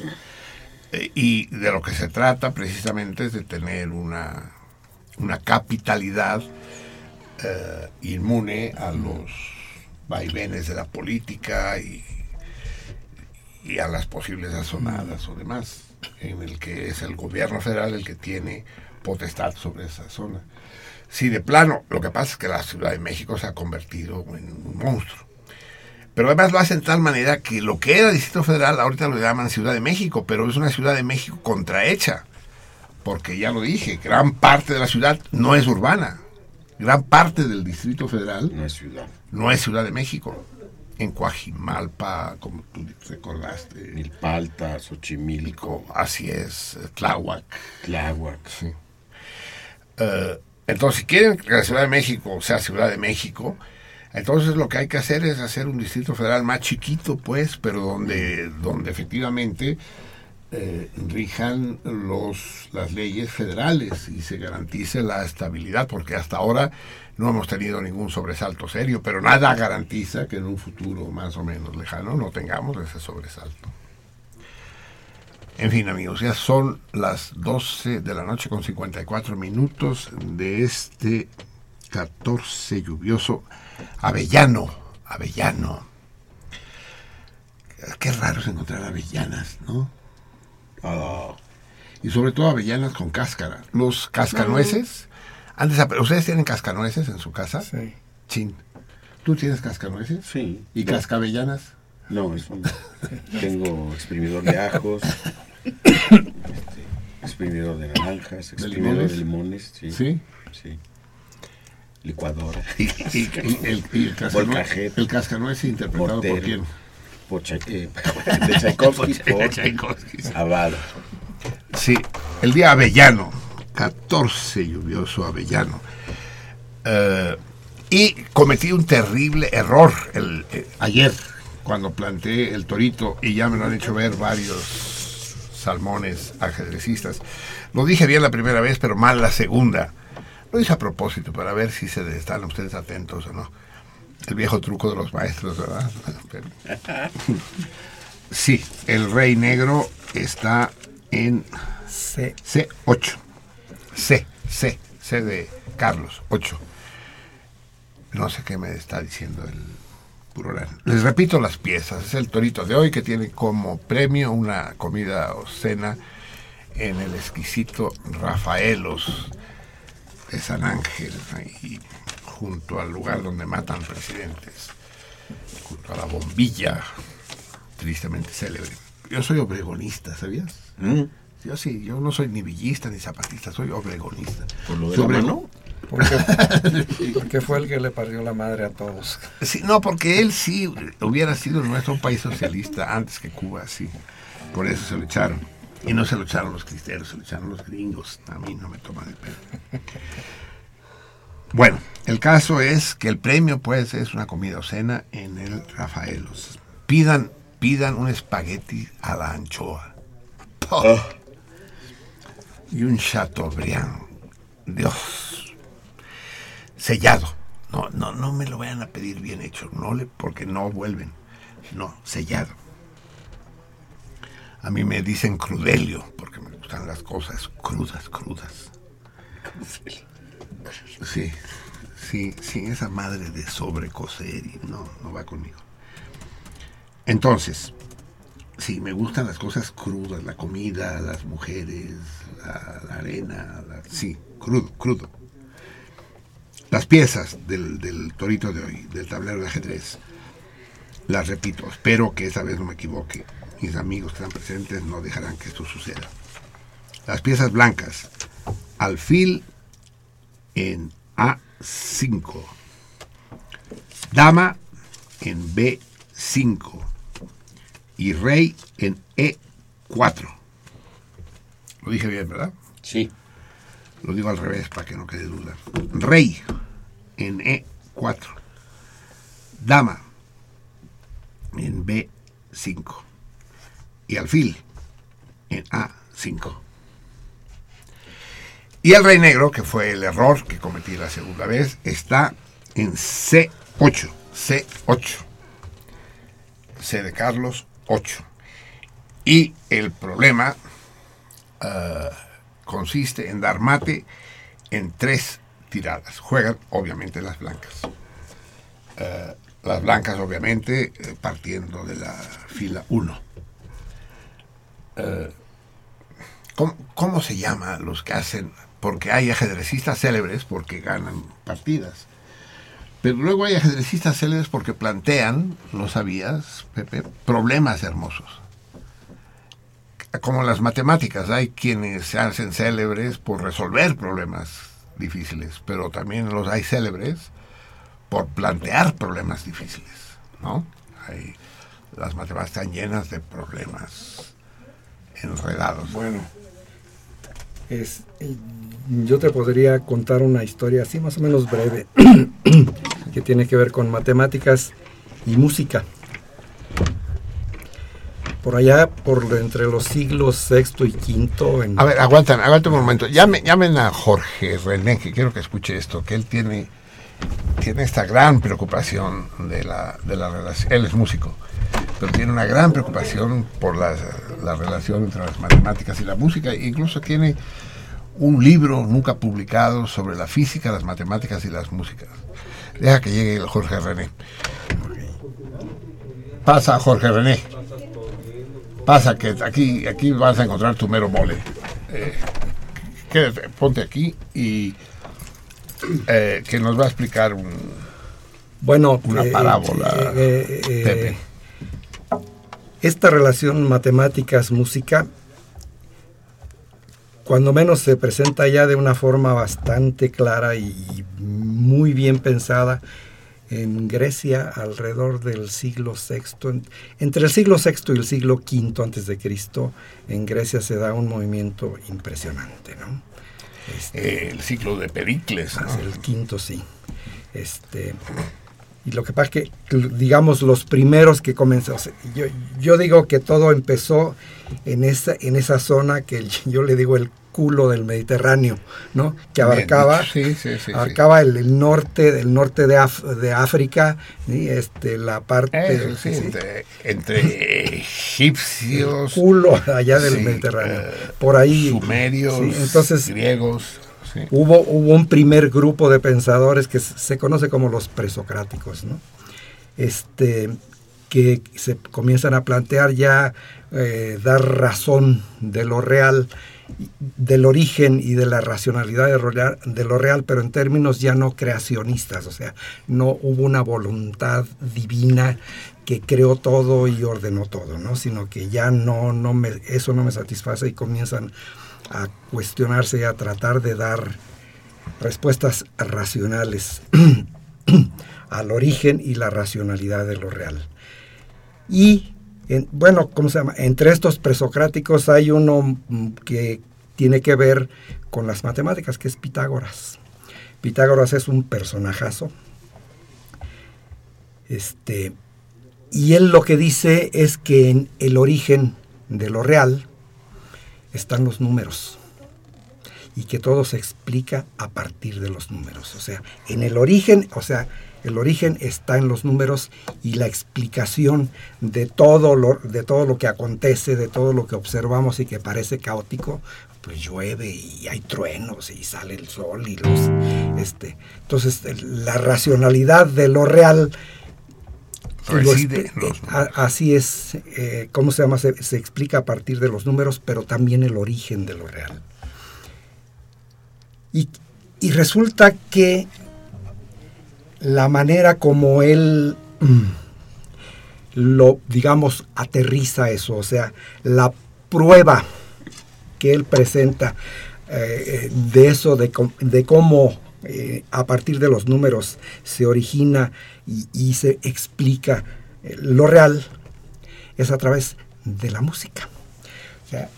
Hay una, hay una historia, este, en este momento no recuerdo cuál, qué, qué- filósofo, pero mm, es el que eh, narra todo un pasaje este, en el que dice, en el que habla de esta leyenda, ¿no? Está Pitágoras caminando en Crotona, va a su casa y camino de su casa pasa por donde hay un herrero, ¿sí? Y el herrero y sus ayudantes están eh, eh, dando mazazos en el yunque, ¿no? Pa- para, para tornear algún algún este, Alguna pieza, ah, ¿sí? Y él se da cuenta, pues era, era, era un tipo mm, inteligente y, y- ¿cómo se llama? Y muy, muy, observador, se da cuenta de que los golpes de los mazos sobre el yunque producen cierto tipo de sonidos y cierto tipo de sonidos que él advierte que son sonidos que suenan bien. Digo, la, la, la, la palabra que se usa para eso es sonidos que son armónicos. ¿no? O sea, oye los mazos y dice, aquí yo estoy percibiendo que hay armonía entre los sonidos que producen los mazos al golpear el yunque. Este pide prestados los al, al- al- al maestro, le pide prestados los mazos, se va para su casa. Este, Deja al pobre herrero sin mazos. hijo de la chica. y comienza a, ¿cómo se llama?, a experimentar con eso y después, una, una, una vez que ya tiene bastante, bastante claro este, lo que está pasando, lo que hace es traslada el, el asunto a, ¿cómo se llama?, a un instrumento que se dice que es, que él es el creador, no sé, La marimba. el monocordio. Por cierto, esto es un hexacordio, vulgo guitarra, pero Mono- monocordio. monocordio. sí, sí. Entonces Es- se da cuenta que eso que él percibió con los mazos y, el- y golpeando el yunque, lo puede reproducir con una cuerda tensada sobre un, sobre un, pues se, se llama, ¿cómo se llama? Puente esto, ¿no? Este, se da cuenta que pues, él tensa la, eh, tensa la cuerda, ¿no? Y se da cuenta, eh, ustedes lo están viendo en este momento, el- la mitad de la cuerda, la, la mitad de la longitud de la cuerda está justamente aquí. Esta, esta cuerda lo que produce al aire es una nota que se llama mi. Sí, bueno, pero antes de llegar a las notas, digamos eso, que, que, que te lo saltaste porque lo consideraste sabido, que, que al hacer vibrar la cuerda se produce un sonido. Un ¿no? sonido, sí. Un principio Un físico, sí. Un, un sonido, entonces lo que él hace es, se da cuenta que si toca la, la cuerda al aire se produce un sonido, el que sea, pues, un sonido. Que en Pero este sí, caso es mi. así es que en este caso es mi. No es su, no, mi, no, no. Es tú. Dijo que era mí. Es-. No tú. Entonces, si cómo se llama, si, si, si ahora lo que hace es poner nada más a vibrar la mitad, lo que produce es otra vez el mismo sonido, pero una octava arriba. O sea, es produce, produce el armónico más importante de todos, que es la octava, que es la repetición del mismo sonido. ¿sí?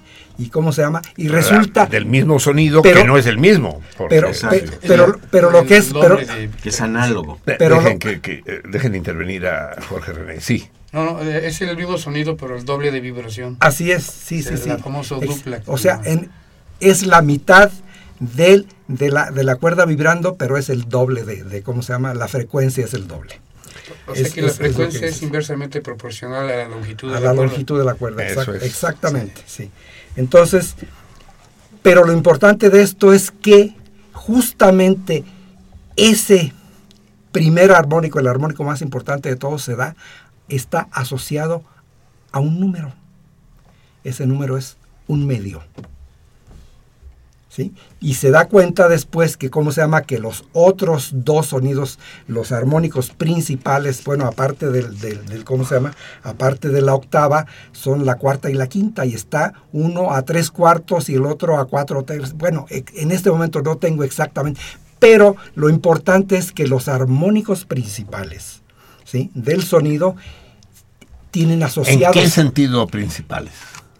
Son los, los más consonantes. Así es. Son las Te- te- consonancias sí, sí, sí te, acuer- sí te acuerdas que, que- que decía yo que él se dio cuenta que los el- En- en- en- al, al golpear forja, al sí. golpear el, los, los marros el yunque se producían sonidos que sonaban bien se dice que son armónicos no y hay para todo sonido hay tres armónicos principales ¿sí? En la quinta son dos El- tercios. Son El- el- sí, dos, tercios, dos tercios y tres cuartos. Sí, dos tercios Sí, la, la dos, quinta. dos tercios y tres cuartos. Entonces, pero lo importante es que él ¿sí? está, se, se da cuenta, percibe y puede decir que detrás del- de un sonido y de sus armónicos principales hay números.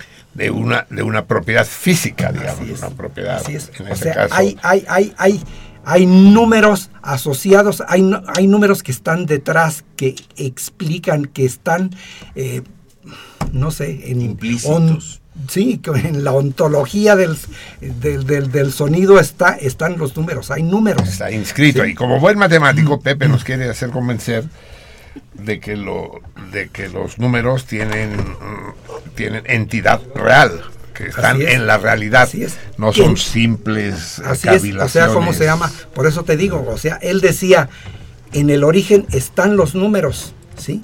En el sonido, que es un, que es algo, es algo de este mundo porque lo percibimos por los sentidos, hay números, ¿no? Y cómo se llama, y, y de hecho él lleva, él lo que hace es establecer la primera teoría matemática de la, de la música. ¿sí? Él funda la teoría matemática de la música y la lleva incluso... O, o la teoría, o la teoría, La teoría musical. musical. de las matemáticas, es decir, Ahora, tú preguntabas, Marcelino, por qué son los tres fundamentales o los más importantes. Fíjate bien, físicamente, el- el- el- un sonido fundamental, su primer armónico diferente es el quinto grado. De do es el sol, do, re, mi, fa, sol. ¿Sí? no entendí ni mal. Sí. Está a una distancia Ajá. de cinco. Hay cinco notas, pues. Hay cinco Sí, notas. bueno, eso sí lo sé. Sí, entonces, eh, y, y es el primer armónico diferente que se produce. El primer armónico es la octava, es el mi, el mismo sonido pero doblado, digamos, ¿sí? Pero Cuando ese ustedes sonido, hablan de armónico, hablan de dos sonidos, ¿no? Para hablar de armonía se necesitan sí, dos sonidos, sí, ¿no? sí, sí. La- Pero cuando hablamos de armónicos, Son múltiplos de la fundamental. cuando hablamos de armónicos, hablamos de una serie que se produce al tocar un sonido, que llamamos fundamental. Nosotros estamos escuchando el sonido fundamental que está producido por una serie que ocurre al mismo tiempo. Pero esto es un fenómeno físico, pues, que, que- que se puede comprobar. Lo está comprobando ahora y lo está explicando en números José. Entonces, el primer armónico diferente que se produce es el quinto grado. Por su parte, este fundamental es producido a su vez por otro, que está una quinta abajo. Do, si, la, sol, fa. En una escala, do, re, mi, fa es el cuarto grado. Por lo tanto, el do, el sol después y el fa en tercer lugar son los sonidos fundamentales de la tonalidad de do mayor. ¿Estás claro? Espe- o no? Espero con todo el corazón, con el, el- desde el fondo de mi alma, que los salmones no se hayan dormido. no, no, no, no, no, lo hayan entendido, cabrón. Y Es así les explica la, la- la- la escala diatónica a partir de las quintas, como lo hizo Pitágoras. Así y, es. Y ver la, la tercera que, que da la, la coma sintónica, y ya sería más difícil de explicar. Exacto. Sí, porque eso, eh, esto ha sido fácil, digamos. Lo otro sería difícil. Esto es lo fundamental. Y el asunto es que, ¿cómo se llama? No solo se queda ahí, sino que lo, lo lleva a, a- a- a una dimensión cósmica. O sea, él asocia, llega a asociar, habla de una especie de sinfonía cósmica a donde los cuerpos de los cuerpos celestes hacen música, vibran de cierta forma que tienen asociadas notas. Entonces, y lo, y lo que nos dice, nosotros ya no percibimos esa sinfonía cósmica porque estamos acostumbrados a ella, así como no percibimos que nos vamos moviendo a la velocidad que se va moviendo la Tierra, ¿no? Entonces tampoco percibimos esa música cósmica, pero él asocia a, no sé, a los planetas, a Marte, asocia un- una, una nota, eh, en fin, o sea, es, es una, una cosa muy interesante, ¿no? Él tenía el símbolo de la tetratkis. Así es. La tetratkis que explica la fundamental, la, octava, la, la quinta y la cuarta. Con, eso lo tendría que explicar gráficamente. No, sí, te, sí, sí, me doy cuenta. sí. Es una gráfica. Bueno, amigos míos, ¿por qué no tocas algo, cabrón? ¿Por qué no, no, no nos demuestras? Ah, sí, creo que sí. Sí. Muy Digamos bien. una, Ah, una, una muestra de, vamos a decirlo así, matemáticas que cantan. matemáticas que ta- cantan. Pitágoras, el, Eh, que el, del, el que se apropió con malas artes del célebre teorema, eh, fundó una secta, Una es decir, secta, los, los- los los llamados pitagóricos. pitagóricos. Así es. Y es una figura, no se sabe hasta qué punto real y hasta qué punto mítica, es, es todo un Como aureola. Cristo, ¿no? Porque es uno de los, es un personaje que no dejó escrito nada. Así es, así es. Ni, ni Pitágoras, ni Sócrates, Ni Cristo. ni Cristo, ni, ni Lacan. Y al paso que voy yo tampoco. Va.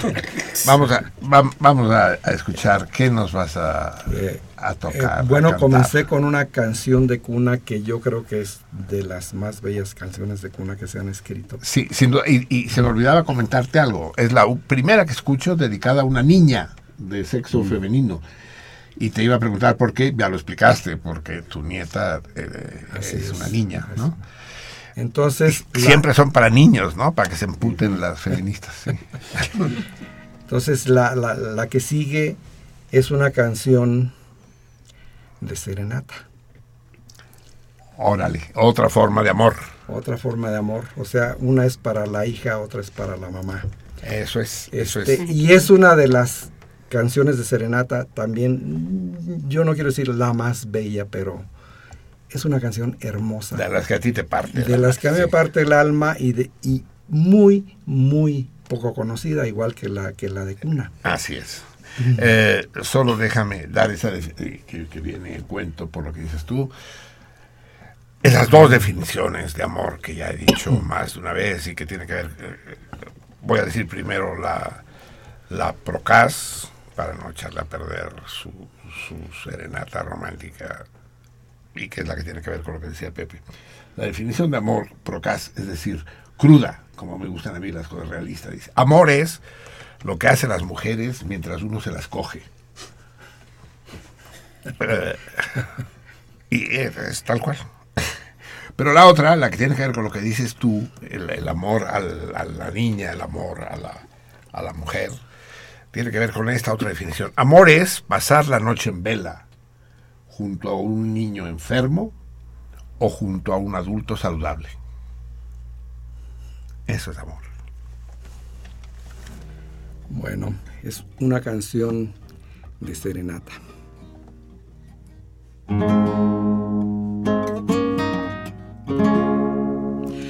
Me permiten un momentito, está un poquito desafinado esto. Pinche Pitágoras. Sí, sí, sí.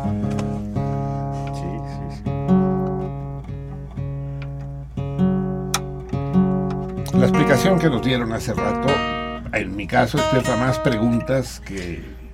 Pero creo que de eso se trata. ¿no? Exactamente.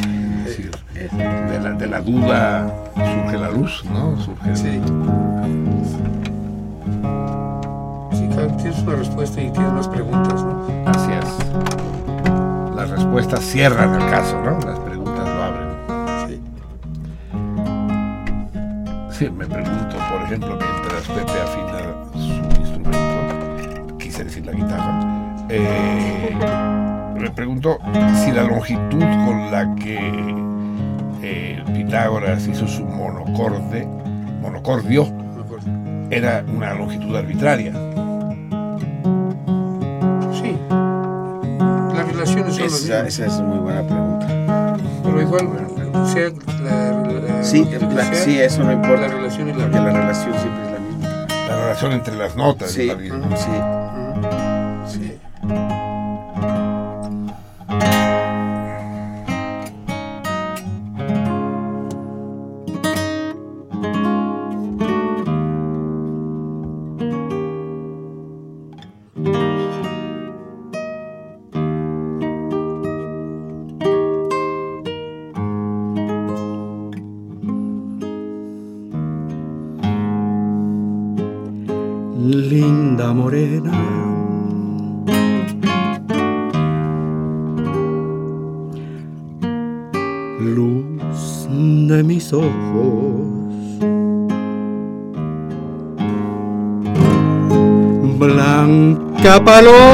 Del alma mía. Deja tu lecho sal a la reja. Oye mi canto, sí, mi triste queja.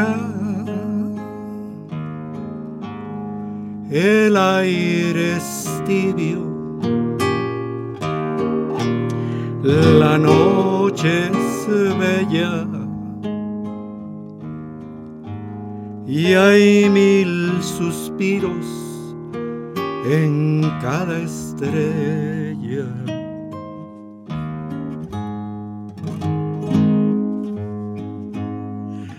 Decirte quiero.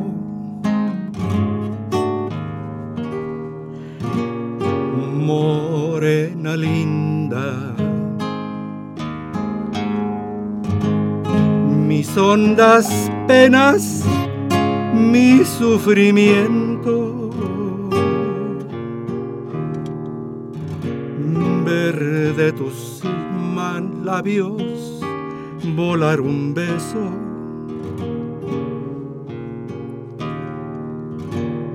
Y de tus labios sí un juramento. que tú no sabes lo que es la muerte. Vivir soñando, morir sin verte.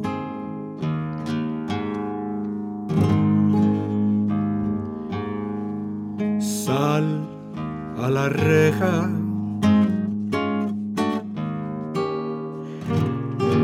morena linda, aquí te canta tu trovador.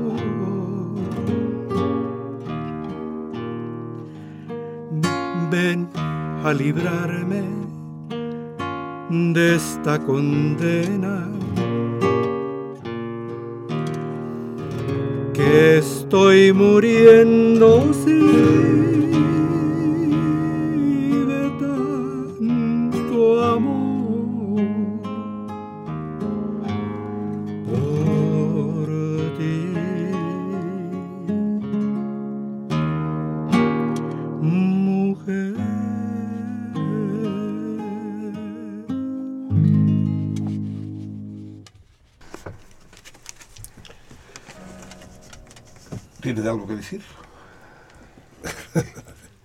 todos tenemos ganas de aplaudir. Es lo, es la única respuesta que se ocurre, ¿no?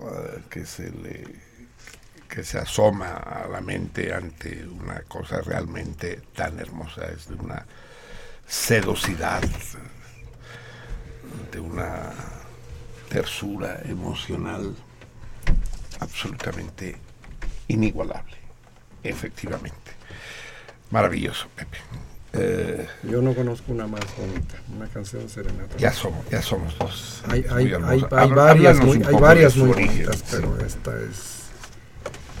Háblanos un poco de su origen. Yo lo único que sé es que es decimonónica y de ese autor eh, celebérrimo llamado Anónimo. Anónimo, sí.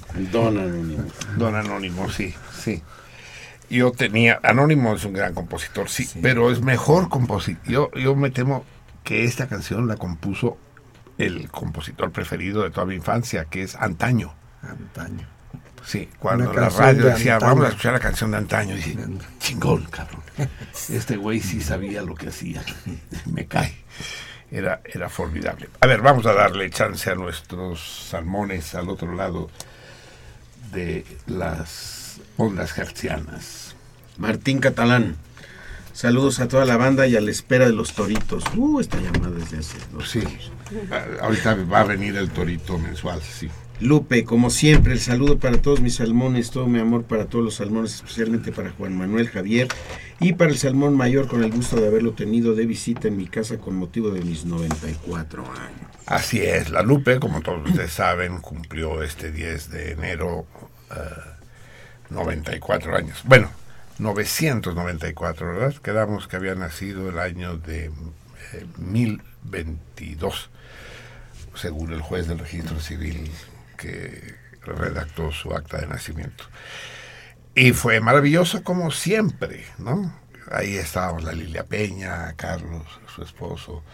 Estuvo Emiliano, su nieto, que no había estado en las últimas reuniones. Que un, una, una comida y la tertulia posterior en casa de Lupe es algo inenarrable, es de una belleza. Y es que la propia Lupe es inenarrable. Ese tipo de reuniones este, que a donde se juntan eh, personas de esas edades. Este, yo, yo le decía a una amiga, Elena de Oteiza, ¿sabes qué? Esas reuniones que me cuentas de tu mamá con la comadre, to- todas andan por ahí de los 90 y tal. Eso, Digo, eso, es eso una- es- eso es solo propio del siglo XXI, ¿eh? Que haya tantos nonagenarios e incluso digo, eso, ¿sí? esas, esas reuniones deben, se- deben llamarse reuniones del milenio. Exacto, exactamente. Tuvimos la semana pasada aquí al excelentísimo embajador de la República Saharaui y, y entre muchas cosas nos dijo un proverbio de su país, del Sahara, del país de arena, del país inexistente, nos dijo, cada vez que se muere un viejo se pierde una biblioteca. Y es que efectivamente la, la, la- sabiduría, e- e- eso lo decía, yo conocí en Rumanía a un viejo, un viejo eh, formidable, hijo, eh, hijo, hijo ilegítimo de, ay, se me olvidó el nombre de su papá, de este, del italiano que luchó por la libertad de Venecia y, uy, ahora les diré el nombre del papá de, del, del señor del camarada, como le decíamos ahí, Dorinzu. Señor Dorinzu, eh, me- que no llevaba el apellido del padre. Ah, qué coraje. Lo tengo en la punta, en alguna punta, no sé en qué punta, pero en alguna punta lo tengo. Eh, el señor Dorinzu decía, eh, cultura es aquello que queda cuando ya me olvidé de todo lo que sabía. Es el, ¿cómo se dice? El fondo de la taza de café, el, El asiento. el asiento, el precipitado, digamos. Los calzones en el caso de los frijoles. ¿El qué? Cal- los calzones. Ah, en eso el no lo caso sabía, de los frijoles. Sí. No. D'Annunzio, el papá de, Lorenzo Danuncio. El gran Danuncio. Sí, Al- adelante. Alfonso Borja Prieto, felicidades al programa y a los invitados. ¿Puedes repetir la posición de las piezas del ajedrez? Tengo años escuchando el programa en sus diferentes horarios. No importa, yo lo sigo. No importa, siempre te sigues equivocando. A ver, va a la posición ya que las pide. Lo voy a hacer, voy a decir esta vez rápido. Se trata de un tablero de ajedrez con cuatro piezas. Las piezas blancas están un alfil blanco en A5, la dama blanca en B5, el rey blanco en E4 y el rey negro en C8. Se trata de dar mate en tres. Eh, ya van a saber cuando acabe el programa qué anécdota hermosa acompaña este programa. Ya no acabé de decirles, nunca, nada de lo que empiezo tiene final. Nunca, no sé por qué carajo. No solo al decir, sino al hacer tampoco. Oh, sí, mi vida. No, no sé, no sé qué. El caso, el, el caso es que eh, ya no acabé de decirles que al, que al que hace problemas de ajedrez, no se dice plantear un problema de ajedrez, se dice que lo compone, componer un problema.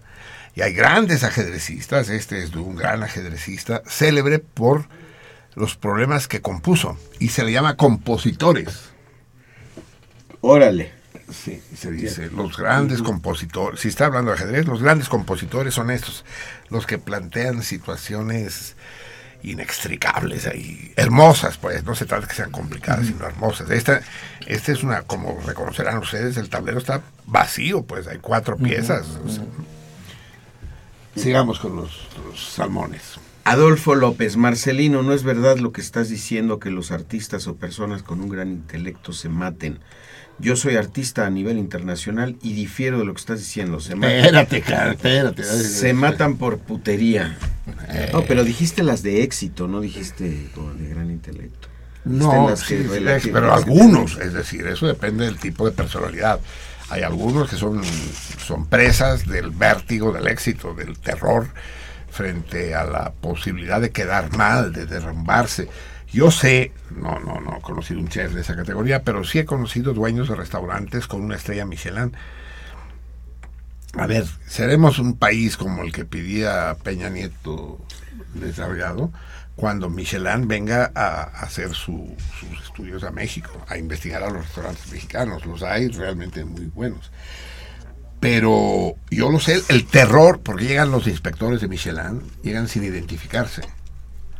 Puede llegar uno, puede llegar dos o tres, llegan como no necesariamente bien vestidos, llegan al restaurante, piden la carta, empiezan a sospechar que son inspectores cuando se paran a huevo al baño o cuando se asoman a la cocina. A veces incluso piden ver la cocina, entonces ya cayó, cabrón, este es, trátalo con cuidado, güey. Quita, la salsa tabasco de la mesa, quita la salsa tabasco de la mesa. Eh, yo he conocido ese terror de que se, cada vez que hay las, los resultados Michelin del año, el terror de que, se, que te chinguen la estrella. Ya me imagino yo este güey que tenía tres estrellas, el pánico de que se cayera la estrella. Sí, no, no nunca dije que todos los artistas se van a acabar suicidando, no, no. Van Gogh no, no se suicidó, ni Dostoyevsky tampoco, pero lo pasaron mal. Abel Sosa Vaca, un buen amigo Víctor Mantilla Caballero falleció Uy. el 7 de febrero del 2003 y quisiera informarles de esta pérdida para que la mencionen. Saludos a todos, incluido el Purbarán. ¿Purarán conoció a Víctor Mantilla? No, Ah, Abel Sosa mandas es amigo de Abel. Sí, amigo de Abel. Sí, Víctor Mantilla, gran tipo, gran, gran personaje. ¿Fue amigo tuyo, Pepe? Sí. Sí, amigo. Colega. Sí, era físico él, pero no sé por qué andaba En re- matemáticas. mezclado con los matemáticos. Era Lo que pasa es que le, le dio por meterse a cosas de cómputo. Y, y- y el cómputo está más Ligado a la- hasta- a la ha matemática, el software en todo caso. Tradicionalmente más, más ligado con las matemáticas. Sí, eh, gracias a él conocí la Ginebra Azul. Ver, auténtica. Vayan, si, si quieren ser conocedores de bebidas y de Ginebra en particular, la Ginebra Azul, así, mira, Ginebra Azul. una lana, pero pues, cuando, después de probar esa ginebra lo probarán otra. Y gracias a él también conocí el primer GPS que me pareció absolutamente mágico. Tenía un GPS así grandote. Y andaba siempre agachado por el mundo viendo... Obviamente no había mapa, simplemente le indicaba cuántos grados, minutos y segundos, ¿no? Y me decía que tenía una fiabilidad de 100 metros, porque los más exactos estaban reservados para el ejército. Y iba Víctor Mantilla por los pasillos, por la calle, por- con su GPS. Una, una vez me, me acompañó hasta la casa y dice, ¿quieres saber las coordenadas de tu casa? Dijo, muero por ello. y me, me dijo las coordenadas de la casa. y las apunté. Pare- pa- pa- parecía de asma. Dice, es que... ¿Y cómo te, cómo te pareció el asma, Víctor? Pues un día salí yo de la estación del metro y me dije, oíme cabrón, tú no estás respirando. y efectivamente no estaba yo respirando. Y acudí a la farmacia más cercana y ya me dieron el Manuel el Munguía. Uy, a ver, están todos cómodos, eh, siéntense.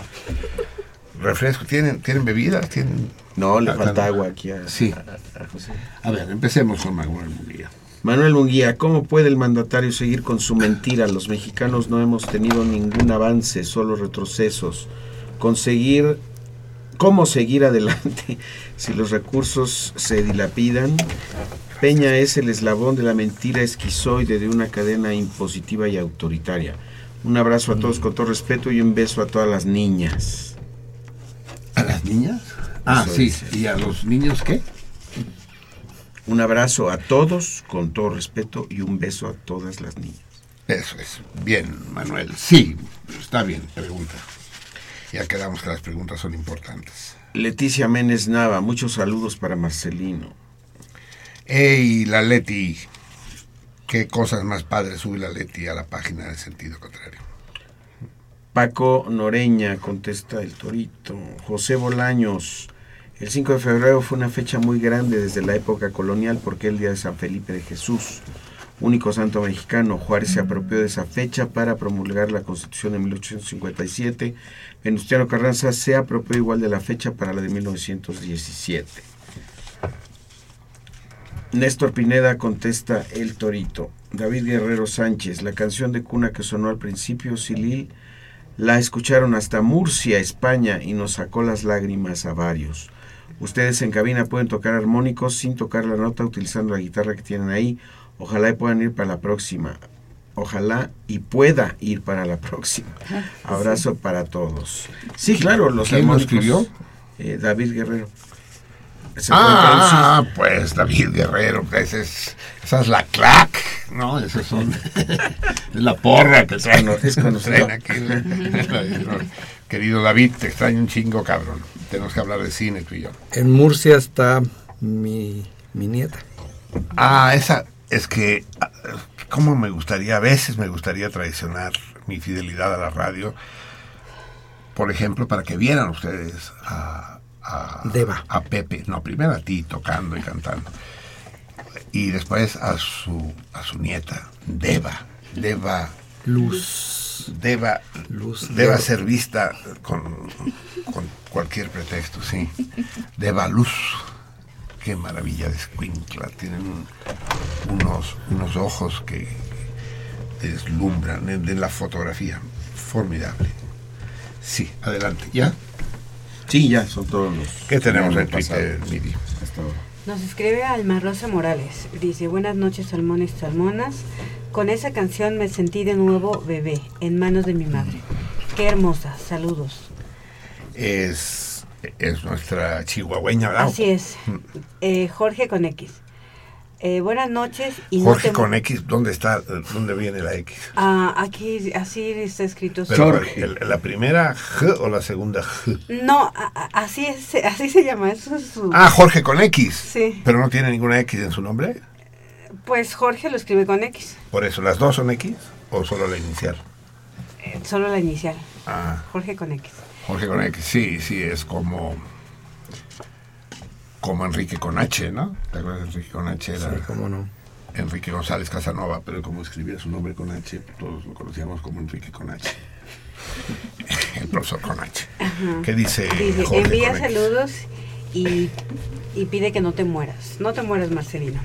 Eh, Te voy a hacer caso, fíjate. Sí, sí, sí, me cae, buena idea.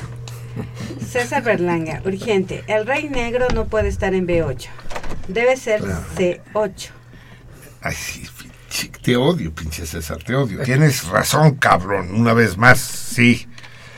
Y te odio más por lo que está sucediendo, que lo tengo que comentar. Por cierto, además lo voy a comentar de una vez porque después, ya saben, se me va a olvidar.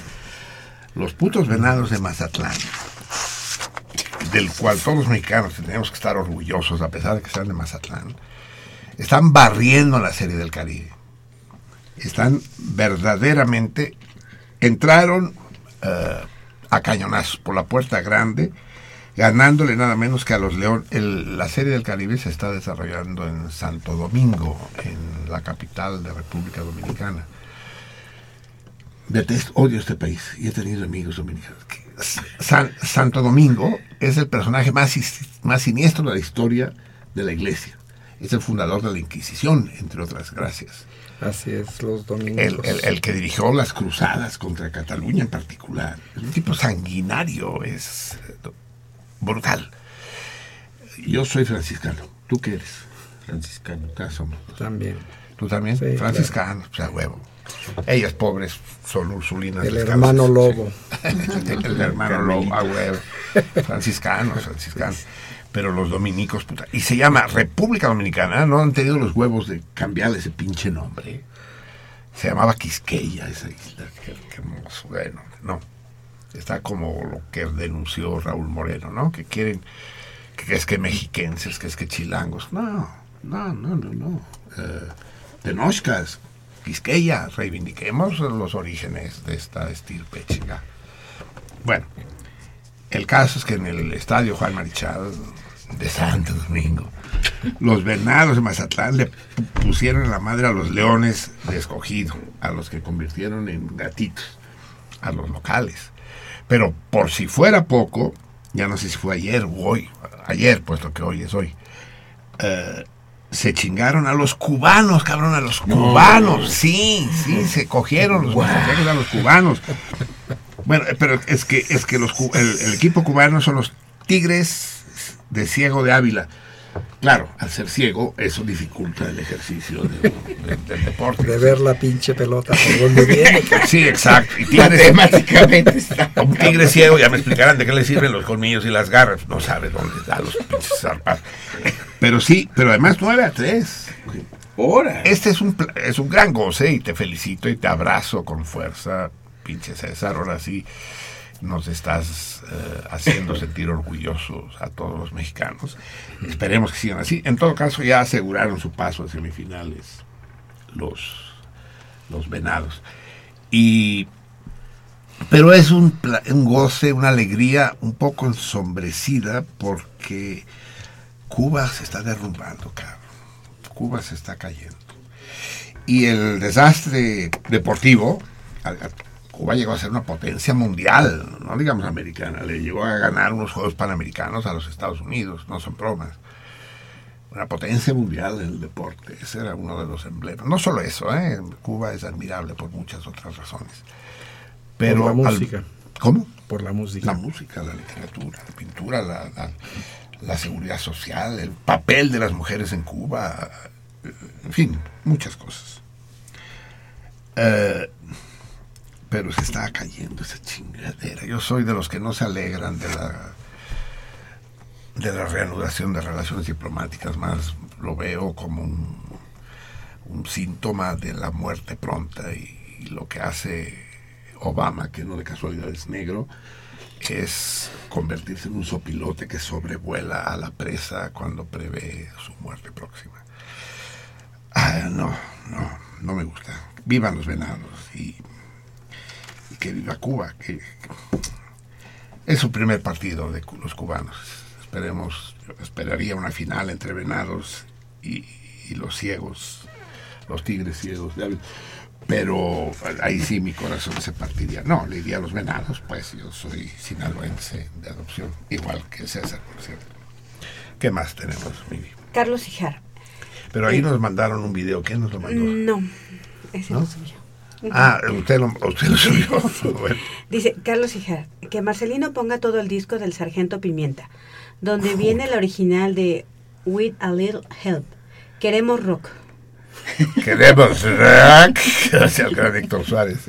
Ah, ok, sí. Carlos Lara Moreno eh, pregunta si se la van a llevar con pura música. Puta madre, si no paramos de echar rollo.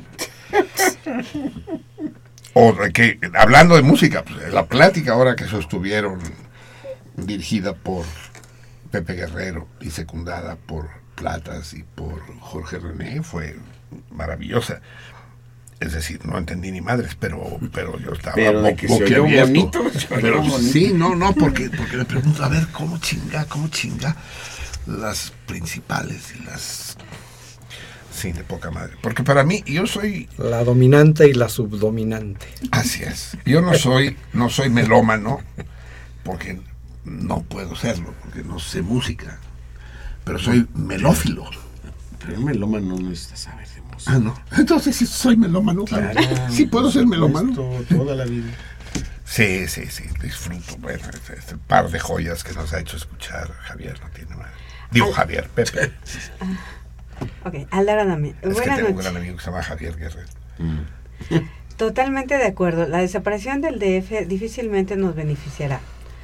Y sobre el torito, recuerda que alguna vez tuvo un ajedrez. Eh, ¿Cómo? ¿Quién? eh, Aldar Adame. Que alguna vez tuvo un ajedrez. Él, ah, él recuerda. Exactamente, él recuerda que alguna, vez, tuvo un ajedrez. Pero que ya, que, que ya perdió Y agrega, así es, y agrega alguien ma- algo más que dice, lo único que entendí es que los sonidos existen.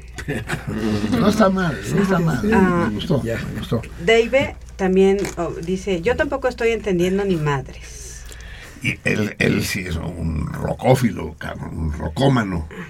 El Davey es el asesor en jefe del rock en esta, en esta emisión. Ok, Coquechat dice, es la, es la explicación de la escala diatónica elemental para los músicos. Ahora, está chupado. dice. Y pues nada más. Y bueno, Fernando Escalona está de... ah, igual tiene razón, pero Lino, se, Lino sí dijo C8 y no B8. Es que lo dije dos veces. Y, Sí, la segunda Sí. la dijiste mal. Y la segunda la dijo usted mal, sí. Sí, es que quiero, quiero ser yo el que vaya a cenar a los Ajá. Y bueno, Luis González Millán, Oscar Bell, Fernando Escalona escriben respondiendo al torito. Eso es, muy bien. Y del lado de Face, mi querida Ari. Sí, eh, Minerva Vázquez, amigos salmones, este fin de semana gracias a ustedes y a su padrino pude celebrar con mis hermanos de la vida el Pulcatón 2016. Mil gracias. Ah, se ganó, se ganó la, la, la- ahora sí que no sé cómo decirlo en el caso del pulque, ¿no? El botellón, el, sí. Pulcatón. El dice. pulcatón, sí, me gustó. Para nueve personas, ¿y, co- y cuenta cómo le fue? Sí, sí, sí, dicen, nos trataron a cuerpo de rey, todo el pulque que logramos beber, 27 litros para ser exactos, y unos sopes gloriosos. Una vez más, gracias. Y manda una pero foto que, Qué chingón, es la pulquería. A ver, necesitamos... Fe y legalidad A ver, bien que se la si el- tenemos que decir qué pulquería es para darle el crédito y transmitirle ¿Y el agradecimiento. pulque era natural o curado? Ah, eso sí ya no nos dice. Sí, No, pues de ajo. ¿Cómo? de ajodido, sí, sí. Eh, ahorita vamos a decir el nombre, que se me olvidó la- el nombre de la pulquería, sí. Eh, sí, A ver, ya, ya llega el experto. Ah, no, que es nuestro productor. Ah, nos trae, sí. La pulquería La Rosita. No saben cómo. Detesto el pulque, lo detesto, ¿no? No. Eh, sí, cabrón, lo reconozco. sabe lo que dicen. Pero no sabe la rabia que me da que lo deteste. Es aquello O de. sea, detestas detestarlo. Así es, así es, dice. Es, es decir, qué suerte que aborrezco el pulque, porque si no lo aborreciera, lo bebería. Y lo aborrezco. Se los dejo de tarea. Pulque es la... Pero me alegro mucho porque esto, esto sí es indio. Esto sí, las tortillas, los tacos, eso no sé. es La, tortilla sí, cabrón.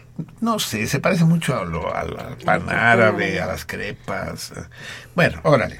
Digo, eh, simplemente pongo una poca de niebla y Pero el pulque, cabrón, no se parece a nada en el mundo. En el Popol Vuh está escrito, el hombre fue hecho de maíz. Ah, no, el maíz sí, espérame, el maíz sí, sin duda. ¿Y de qué es la tortilla? cabrón? No, sí, cabrón, pero el, y el maíz solo se daba en México y se lo llevaron, pero hay muchas otras cosas de maíz. Yo creo más en los en los es, eh, en los guaraches, las gorditas, las eh, quesadillas, más que la tortilla o el taco. Son nombres españoles esos. Pozole. Pozole, ¿no? El pozole es sincrético, cabrón. ¿Sí? Yo creo. No, bueno, le, le agregaron la carne, pero... Sí. Ellos tenían carne, tenían guajolotes, y- Guajolotes. y, tenían solscuincles, ¿no? Y, y, y otra cantidad de animales.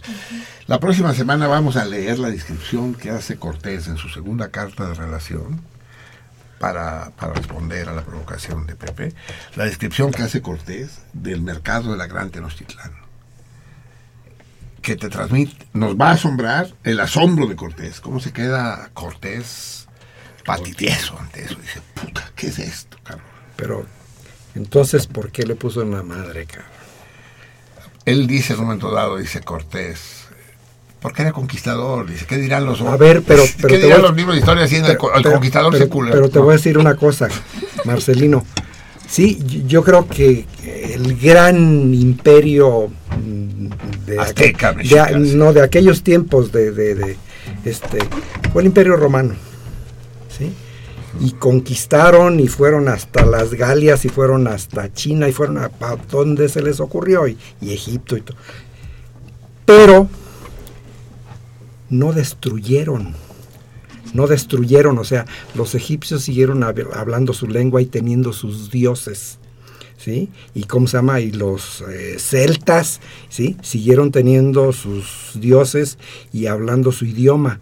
Aquí le pusieron en la madre a todo eso. Yo creo, así honestamente, que la conquista de México es una de las tragedias más grandes de la humanidad. Aquí, ¿sí?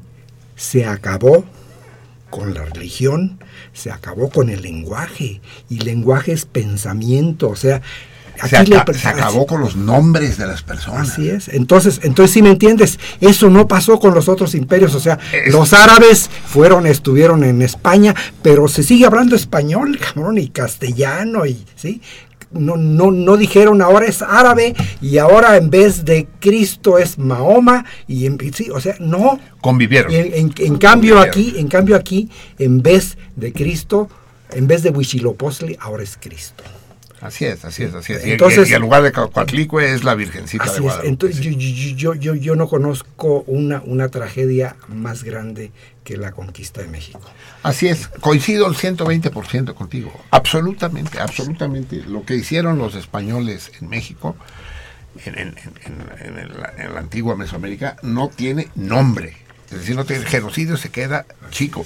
Tú sabes que se calcula, los antropólogos calculan en Mesoamérica, es decir, al sur del Pánuco, hasta Nicaragua, digamos, había en 1500 unos 25 millones de habitantes. En 1500, 25 millones de habitantes. Y en 1600 había un millón de habitantes. Un millón de habitantes. ¿Qué pasó? Dice, no, que la gripe, que la viruela. La gripe, cabrón, la que te va a dar cuando yo te destroce la nariz a chingadas. No, no, no, hay que leer a Fray Bartolomé, hay que leer con, La qué soberbia, con qué crueldad, con qué eh, impunidad masacraron a este pueblo, estos hijos de su pinche madre. No, pero, Sí. pero, pero, pero y, más- que, y que pero 500 más- años después, cabrón, no han tenido la vergüenza de pedir perdón. Pero es no decir, por el amor de Dios. No solo, no solo, no solo fue la masacre, digamos, eh, real, Humana, pues, es que va. sino que además fue todo lo que sigue. O sea, ¿cómo se llama? Como había que evangelizar y, y Ah, en nombre de destrucción Dios. de una cultura, así es, sí. la destrucción de una civilización. Así es, así es, Había una, había civilización aquí y civilización, ¿cómo se llama? Este, distinta de aquello. O sea, una, de las cosas chingonas que tiene eh, este país en el que vivimos es eso. O sea, tú puedes decir, bueno, pues, ¿cómo se llama? El Zócalo eh, Sí. los, los centros estos, Morelia o Puebla, se parecen a muchas, a muchas, a muchas ciudades europeas. Así es. ¿no? Pero esos cabrones no tienen Teotihuacán, ni Palenque, ¿sí? Ni Tulum, o sea, sí, sí, sí, sí me entiende, o sea, ¿cómo se llama? Y eso, eso, afortunadamente no, no pudieron. Pero no, no te entristece a ti. No, claro a mí me, sí, cu- por cuando, cuando voy a algún sitio de las ruinas, es que vino un amigo físico, eh, Joan, José María Pons, y los llevé como siempre, llevo a mis amigos que vienen del extranjero a antropología. Detesto los museos, pero antropología es a huevo. cabrón. La pinche Coatlicue es, es- No, no, no, no, esa ni me acerco, cabrón. Ve, ve y mírala. Sí, ahí, ahí está, esa, esa ahí grandota. No, pero estábamos pasando y les iba explicando y tal, y que si los atlantes de Tula, y que si los, si los olmecas y la chingada, llegamos a la sala mexica o azteca, no sé por qué los aztecas les pusieron mexica, en fin, todo un lío. Llegamos y les estaba explicando no sé qué, y no me contestan, y me volteo y veo a Susana María llorando, con las lágrimas que le recorrían las mejillas. Y dije, puta, ya se pelearon, porque estaba su esposa también ahí, ¿no? La Laris. Y le hago, padre, ¿qué pasó, Susana María? Dice. Y me dice así, con unos ojos de, de, dice, ¿qué pasó con todo esto? ¿Qué queda de todo esto? Y entonces el que, el que sintió ganas de llorar fui yo, cabrón. Nada, cabrón, queda esto, queda el museo. Y algunos indios ahí arrinconados en las montañas. que además hablan español. Que, que- que la gran mayoría hablan español y, y que, y que aunque hablen náhuatl u otomí, prefieren hablarle a sus hijos en español para que no vayan a ser denigrados y Entonces, menospreciados. entonces acabaron con una civilización, la Así es. enterraron, la quisieron desaparecer de la faz de la tierra, cabrón. Tal cual, tal no se pudo, ¿sí? Porque ahí sigue la tortilla o, o el pozol, ¿sí? O sea, como- pero, pero en vez de Huitzilopochtli, ¿sí? Ahora es- se llama Cristo, cabrón. ¿Sí? Así es, así es, así es. Entonces, sin, sin duda alguna. Pero, pero, pero igual, la lengua, la religión es. y los nombres de las personas, cabrón. Estamos llenos de Pérez y de Domínguez y de Guerreros y de... Sí, cabrón, o sea... Eso es el lenguaje, pues, o sea, ¿cómo se llama? Y pero, lenguaje, pero el lenguaje es el soporte de la cultura, cabrón. Y es el lenguaje del pensamiento, ese, es el es. soporte del pensamiento, o sea, pen- Así es, sí, sí. hablar es pensar, o sea, Así es. este, entonces, En fin, terrible. A, a ver, y yo desde hace rato, eh, Javier nos tiene que... Bueno, vamos a resolver, es que ya nos estamos acercando al pinche final. Tenemos que... eh, yo quiero que leamos, pero desde hace rato tengo el pinche libro que quiero que lea Javier aquí. Y no encuentro el, el fragmento que quiero que lea, cabrón. Eh, vamos a leer. Espérenme, que no sé si ponerme los lentes y quitármelos, si aprender braille, algo. O comprarme un perro. Ah, la historia del perro es muy hermosa. Mientras busco, les cuento la historia del perro. Resulta que la Vica se Ah. encuentra una perrita por la calle. Una schnauzer, preciosa. Busca al dueño, pregunta a los vecinos, nadie sabe nada, me habla por teléfono, ¿qué hago? Dijo, pues póngala en medio del circuito interior. ¿no? Y va. No, pues tráigala aquí, vemos qué hacemos. Y nos pusimos todo el equipo de sentido contrario a buscar al dueño. Lo encontramos. Una señora, Isabel, creo, de Catepec. Pero que era due- que a su vez la había encontrado y que, que no, no, no- no había buscado a sus dueños anteriores. Y que ella sí la quería, pero su esposo no la quería. Y que no sé qué. Le digo, oiga, señora, prefiere darla en adopción, prefiere que la adoptemos. Ay, bendito sea. Dice, No, pues ya, resolvimos el problema. Entonces dijimos, si algún miembro del equipo se la quiere quedar, que levante la mano. Porque si no, va de premio para el torito del martes, es decir, para hoy. Y el hijo de su pinche madre del 3 dice, yo la quiero. Chingue su madre. ya. Ahora resulta que se van a tener que conformar con la pinche cena en el Rafael. Pero yo tengo otro perrito que rescaté hace un mes. Pero es así fino que valga una lana. Sí, está muy bonito. Bueno, Sí, vamos. tiene un año, es macho, castrado, guapísimo. Y se llama Nadal, le puse Nadal. porque llegó para las navidades. Le pusieron nombre en catalán, qué Sí. chingón. Bueno, vamos a discutirlo, sí. Vamos a platicarlo. Es más difícil dar en adopción perros eléctricos, es decir, corrientes. Eh, Eh, me dice el veterinario que es cruza de, de una raza que ahora no me acuerdo, Flat Coat o Retriever o una cosa así. o- un Straßenhund, un Straßenhund. Sí, bueno, algo así, les voy a traer bien la raza. Sí. Pero bueno, es, es muy... Bueno, bueno, vamos a discutirlo. No nos lo habías dicho eso. Sí, se los había dicho, pero no sé. Sí, pero vamos, vamos a ver si le encontramos un- otro albergue a Nadal. Eh, ¿Qué? ¿Qué música escuchamos? ¿La de Pepe Guerrero o la de alguno de los discos que corren por aquí? Ahora, ahora toca disco. Toca discos. Eh, Mientras toco el disco, porque ya nos vamos a tener que ir, consigo el texto para que les prometo que el Platas hoy lee porque lee. Vamos a escuchar. Sí, porque no quiero poner música así de aquel compay segundo. No, porque estamos, estamos en, la, en la onda lírica esta noche, impuesta por Pepe. Eh, vamos a escuchar con con el gran Leonard Cohen, el incomparable judío canadiense. El que amaron, amaron y siguen amando los rockeros a pesar De que no lo es. de que dice yo me visto de Armani. ¿Así dice? Así es. No, y se viste con, o sea, su traje son Armani. Sí. Y lo aman los rockeros. Sí, bueno, eso es. Yo, yo lo vi y lo oí tocar en el Festival de l'Humanité en París. Es un personaje. Es un personaje maravilloso, sí. Un personaje. Le acaban de dar un pre- el, Asturias, ¿no? Este, el premio Asturias. Puta, es que es, es- A pesar de eso, es un personaje.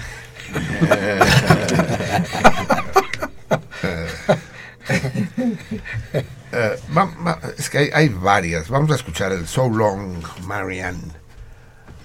So Long en inglés es difícil de traducir, pero es, es una especie de adiós para siempre. En, eh, en español no tenemos este, este adiós para siempre. Lo que es adieu en francés, decir, no nos volveremos a ver. Adio en italiano. En, en- en el español decimos adiós cuando nos vamos a ver dentro de 10 minutos, pues. Bueno, ahí nos vemos, adiós. Y en inglés, lo más parecido al adiós para siempre no es el goodbye, no es el see you later, ni cosas. Es el so long. Solo. Y, y es una de las baladas más tristes de este amor imposible que corroe el alma de este personaje inigualable que es Leonard Cohen. So long, Marianne.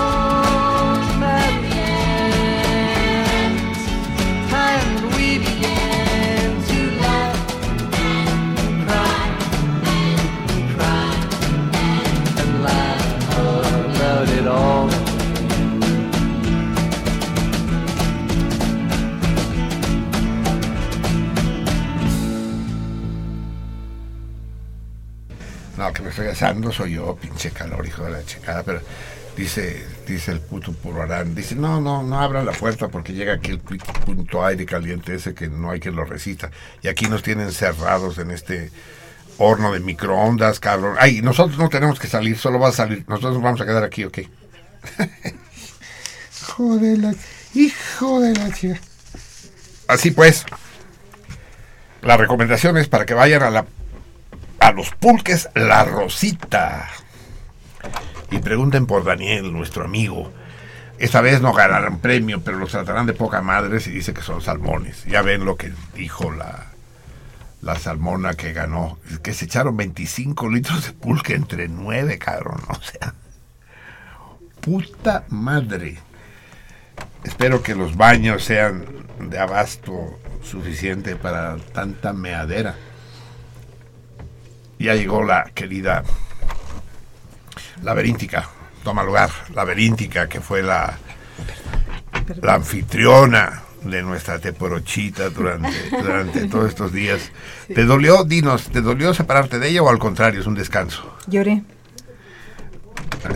Comí mal mientras lloraba. Sí, y, y- Un poquito, sí. sí. Es que es un amor. Es deliciosa, ¿no? Sí, Te gana en unas horas. ¿Usted la fue a ver ahorita? Sí, mi- no podía, no podía dejar de, de despedirme Sí, no, se rayó el pinche tres. Bueno, bien, así, Sí, así, sí, la así sí. la suerte de la vida. Pulques La Rosita está en el callejón de San Antonio Abad. Puta, no podría ser mejor una pulquería en un callejón. Esquina con Calzada La Viga, en la colonia Esperanza. Sí, después de los dos litros de pulque, ya la esperanza llega a límites inusitados. Así es, ya oyeron lo que, le, que sopes y que pulque. No, que- queremos detalles sobre el pulque, como dice Javier, que nos vayan diciendo qué tipo de pulque fue el que se echaron. Bien, amigos míos, vamos con el torito. ¿No tenemos correspondencia? Sí, ¿verdad? Sí. Pero otra vez no. Pero ¿hay, ¿hay alguna respuesta correcta al torito mensual? No. Sí, es que dejo siempre las cartas para el final, pero es que ahora exacto. ya no. Quedó en que, eh, en que el día de hoy iba a leer las, la Sí, correspondencia. solo, so- solo voy a leer una. Una, sí. una, Una por carta. programa. Sí, no, una por programa no, pero esta carta sí la tengo que leer. Pues bien, esta carta se puso en, para que vean cómo están funcionando las cosas en nuestro país. Esta carta nos la envía el salmón Gilberto.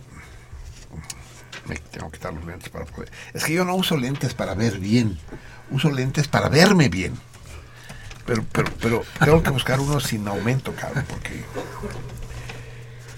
Gilberto Menduaño, o Ma- Manduaño debe ser, ¿no? Manduaño Morales, Gilberto Manduaño Morales. Espero que nos estés escuchando. De todos modos, aquí viene tu teléfono y te voy a hablar por teléfono. O Mandujano. Dice, mi querido Marcelino, la respuesta al torito, y sí, da la respuesta correcta al torito. Lo que sucede es que esta carta que nos entregaron hace 15 días fue depositada según el sello de correos, aquí tengo el sobre, fue depositada el 22 de junio del año del Señor de 2013. 2013 hace dos años y medio. Y llega a los... Es que no puede ser. En serio. En serio, en serio. pues aquí la tienes. No, no, sí, mi- mi- mira el sello. Pero entonces, cuando Vika Protes, que es nuestro cartero, nuestra cartera, pero eso de cartera, a ver, feministas buscan una palabra Sí, no sé femenino de cartero. Eh, les dice, pero ¿cómo es posible? Dice, ah, sí, es que se nos cayó detrás del... Ajá. Se nos cayó detrás del, del archivero. Dice, puta, pero esta es una oficina de correos. Oh, oh, oh, ¿Cómo se les cayó un sobre? Y si era algo importante. Y es que era importante, porque además contesta bien. Mi respuesta al torito de la carrera de caballos es el niño les dijo cambien de caballo. Efectivamente, esa es la respuesta. Bueno. eh, eh, Dios mío. No lo creer. Es, sí, pero es que es increíble. Gilberto, estamos detrás de la directora general de... De los correos. Sí, del, cor- del- Pero pues ya no corresponde. ¿Cómo? Sí, o sea, eh, él lo No, puso. pero va, va a- a- al, al sorteo de Ah, los ya, ya. Sí, que vamos a hacer el día. Por cierto, vamos a plantear una vez esta cuestión. Quisiera leer, sí tenemos cartas atrasadas, pero ninguna contesta al torito. Y ninguna Pero- del 2013. La duda que tenemos es la siguiente. Vamos a hacer la cena de los salmones. Escuchen Ah. bien, Rosa. Vamos a hacer la cena de los salmones esta primavera. Lo que pasa es que esta primavera viene muy adelantada, tal como denunció uno de los, los salmones, porque el pinche Papa Gregorio estaba pendejo y no, la reforma fue un desmadre. Y, y además la Pascua es muy temprano. De hecho, ya es carnaval, ¿no? Es ¿Carnaval ya fue? ¿O va a ser? No, va a ser. Pero ya es esta semana, ¿sí? Entonces la Pascua, que es 40 días exactos después, de hecho es al revés, ¿no? El Carnaval es 40 días exactos antes del domingo de Pascua, que es el primer domingo después del equinoccio de primavera. Y va a caer muy temprano. Entonces, tenemos dos posibilidades y lo dejo a criterio de ustedes. No, aquí el mayoritario no sirve, no crean que vamos a, a contar votos, pero sí opiniones sensatas. La podemos hacer el viernes primero de abril, que es el Día Universal de los Santos Inocentes, y ahí sí va a haber bromas en serio. Y es la última vez que se los digo. Quedan advertidos. Se les va a olvidar, por eso lo digo con toda tranquilidad. Lo podemos hacer el viernes primero de abril en la noche, no sé todavía dónde, ni de a cuánto va a bailar, o el viernes 8 de abril. El problema está en el regreso a las vacaciones escolares, eh, que por alguna razón ahí.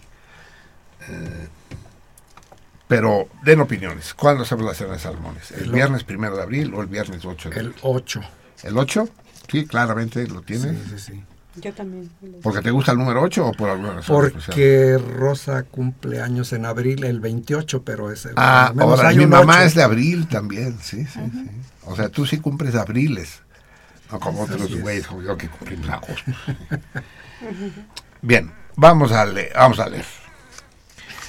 Vamos a leer a un matemático, puesto que tenemos un matemático aquí, un matemático ilustre, pero que no solo fue matemático, así como Pepe Guerrero es, es un hombre versátil, también lo fue Bertrand Russell. Él fue un gran matemático, un gran filósofo y un gran defensor de la libertad en el mundo. Fundó el tribunal Bertrand Russell que denunció los crímenes del imperialismo en Vietnam. Gran matemático, gran filósofo, gran defensor de los derechos humanos y parece que fue como padre un hijo de la chingada. Al menos eso dice su hija, que dice ese hijo de puta, no lo quiero ver. Pero es su hija, ¿qué caso le podemos hacer a la hija de Bertrand Russell? El torito de este mes va a versar sobre Bertrand Russell y la lectura también. Vamos a hacer primero la lectura y nos despediremos con, con el sorteo del torito de hoy y el torito semanal. Escojo un párrafo del libro de Bertrand Russell, ¿Por qué no soy cristiano? Y eh, el fragmento que le voy a pedir a Javier que lea eh, está contenido en la conferencia, en la conferencia, en una conferencia pues. En esa conferencia, ustedes saben, eh, en la en la conferencia pronunciada el 6 de marzo de 1927 en el ayuntamiento de Battersea, bajo los auspicios de la Sociedad Laica Nacional, sección del sur de Londres. Y el, el pedazo que vamos a leer es El carácter de Cristo. ¿Por qué no soy cristiano? de Bertrand Russell. Y lo vamos a acompañar, debes tener el disco, con el corte 3 del disco que tenemos ahí, que es la, la Sinfonía Sencilla de Benjamin Britten. Benjamin Britten, de los grandes compositores contemporáneos, murió por ahí de los años 70, creo. Y era un creyente eh, confeso y practicante, Britten. Tiene mucha música religiosa. Eh, y por eso los quise juntar. Dije, vamos a leer al ateo. Con, si Britten lo supiera, se revolcaría en su ataúd. Eh, pero es muy bella su, su pequeña sinfonía sencilla, opus número 4 de Benjamin Britten, contemporáneo de Bertrand Russell, con el que ya nos acercamos. Ve preparando la rola para que nos despidamos, Pepe.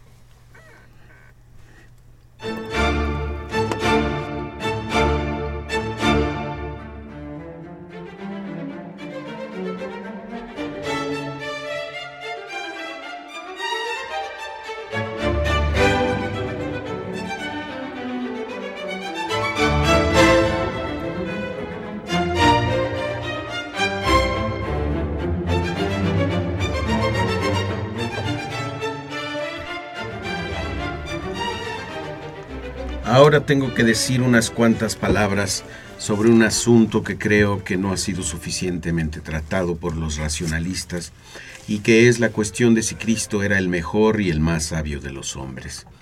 Generalmente se da por sentado que todos debemos estar de acuerdo en que era así. Yo no lo estoy. Creo que hay muchos puntos en que estoy de acuerdo con Cristo, muchos más que aquellos en los en que lo están los cristianos profesos.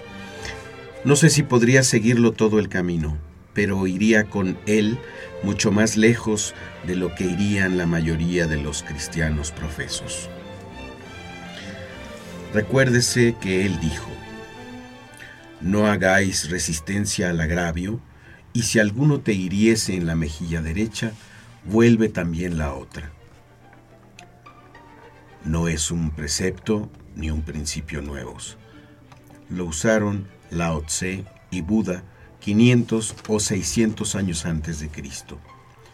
Pero este principio no lo aceptan los cristianos. No dudo de que el actual primer ministro, Stanley Baldwin, por ejemplo, es un cristiano muy sincero, pero no les aconsejo que vayan a bofetearlo. Creo que descubrirían que él pensaba que el texto tenía un sentido figurado.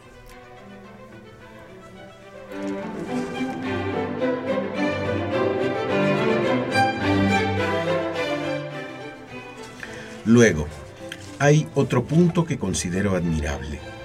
Se recordará que Cristo dijo, no juzguéis a los demás si no queréis ser juzgados.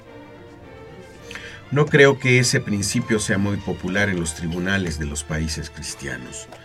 Yo he conocido en mi tiempo muchos jueces que eran cristianos sinceros y ninguno de ellos creía que actuaba en contra de los principios cristianos haciendo lo que hacía. Luego Cristo dice, al que te pide, dale, y no le des la espalda al que pretenda de ti algún préstamo. Ese es un principio muy bueno. El presidente ha recordado que no estamos aquí para hablar de política, pero no puedo menos que apuntar que las últimas elecciones generales se disputaron en torno a lo deseable que era dar la espalda al que pudiera pedirnos un préstamo, de modo que hay que suponer que los liberales y los conservadores de este país son personas que no están de acuerdo con las enseñanzas de Cristo, porque en dicha ocasión se apartaron definitivamente de ellas.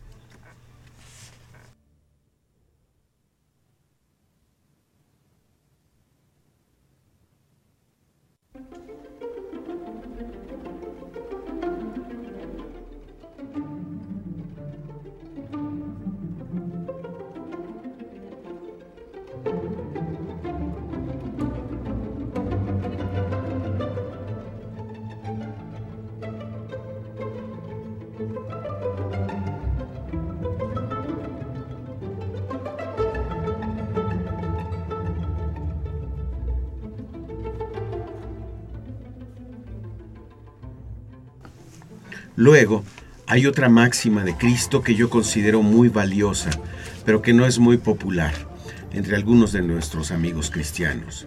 Él dijo, si quieres ser perfecto, anda y vende cuando tienes y dáselo a los pobres. Es una máxima excelente, pero, como dije, no se practica mucho. Considero que todas estas máximas son buenas, aunque un poco difíciles de practicar.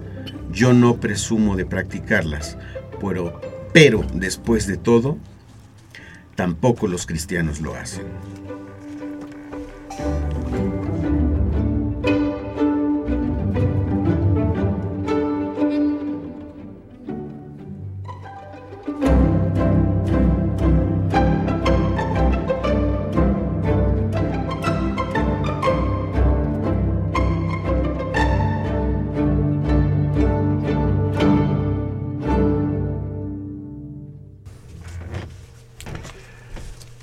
Bertrand Russell, interpretado por Javier Platas, ¿Por qué no soy cristiano? Lectura oportuna, no solo porque nos visita Pepe Guerrero y, su querida Rosa, eh, sino también porque se nos avecina la visita del Señor del Vaticano, a, lo que, a lo que Pepe quiere decir algo.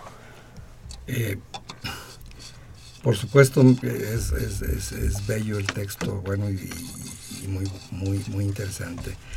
Hay un autor que es, no sé, de mis preferidos desde hace muchísimos años, que es Oscar Wilde.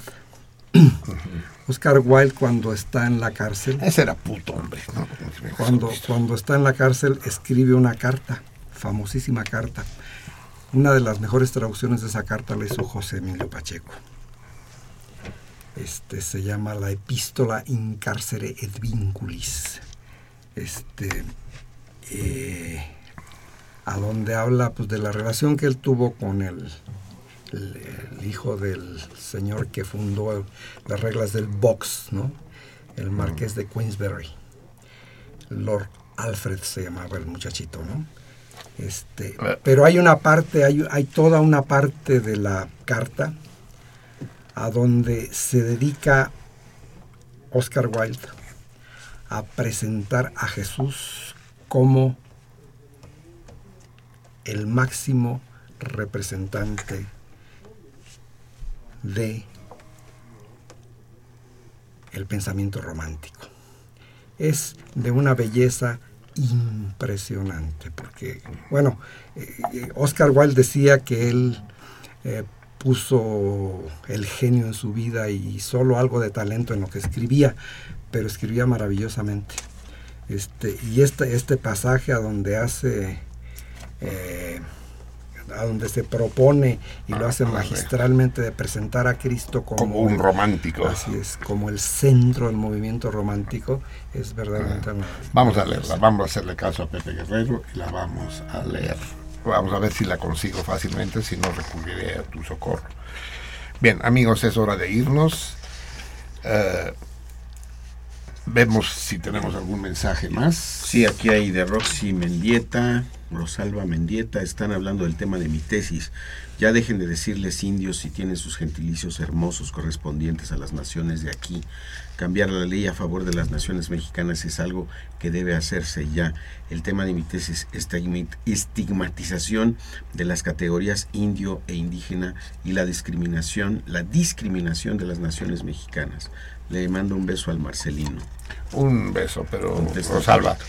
Pero entre beso y beso seguiré llamándole indios a los indios. Lo que no haré nunca es indígena, porque indígena quiere decir natural de las Indias y yo no lo digo de ninguna manera en sentido peyorativo o discriminativo. Son habitantes de las Indias y las Indias es un nombre geográfico eh, concebido por, eh, digamos, la cultura. Parece que indio significa autóctono, ¿no? Así es, sí, sí. Entonces, No, no, no. Eh, Ay, no le digas indio porque se ofende. ¿Por qué? Si ser indio debería ser un motivo de orgullo, pues, ¿qué más daría yo que ser indio? ¿Algo- ¿Tenemos algo en Twitter? No. ¿No? sí, no. ¿Algo en Facebook? Mm, inicialmente se dijo rey en C8 y luego, pero no es respuesta al torito. No, no, no, no, y los luego comentarios. dijo en B8, si es el turno de las blancas, tiene que ser... No, no, no, dígase la respuesta al torito. Pero este lo mandó por... eh, es igual, pero no es la mensajes. respuesta al Bueno, torito. Están mensajes. Saludos a todos, besos a Plata y Marcelino de parte de, ah, un segundito por favor, de Lucía Villarreal. Ataca a la ¿Podrían potranca. rectificar o ratificar la posición del Rey Negro? Ya lo dijimos. C8, C8. Enrique Martínez dice, buenas noches, escribo para agradecer las ilustraciones musicales de música y matemáticas. Se dice que la música a nivel popular es arte, pero la música a nivel profesional se considera una ciencia. Un saludo a todos, sentido contrario, sin excepción. Es que la, a lo mejor la ciencia y el arte no están tan separados como parecen. ¿No, Pepe? no, para nada. Así es. Enrique Martínez otra vez dice, quisiera hacer una petición ahora que se está eh, dando apertura al rock en sentido contrario. Que pusieran, Aguas. que pusieran algo de un grupo de Córdoba, España, llamado Medina Ash- Azara o Ashara, no sé cómo se pronuncia. Ajá. Muy bien. Eh, ¿Algo más? Ah, nada más. Nada más, muy bien. Pues damos por cerrado el torito de hoy. Digamos que la respuesta correcta. Primero les digo el torito mensual, que no respondió nadie. La diferencia entre un chiquihuite y un tenate es que el chiquihuite está hecho de carrizo y por lo tanto es rígido, y el tenate está hecho de palma y por lo tanto es elástico. Ambos se utilizan para diversos usos, para las tortillas o el grano o incluso para la ropa sucia se declara desierto este premio. Y eh, planteamos, hablando de Bertrand Russell, el torito para el mes de febrero. Recuerden que es un mes corto, tienen cuatro semanas justas para responder y es el siguiente. En un cierto pueblo, en el pueblo eh,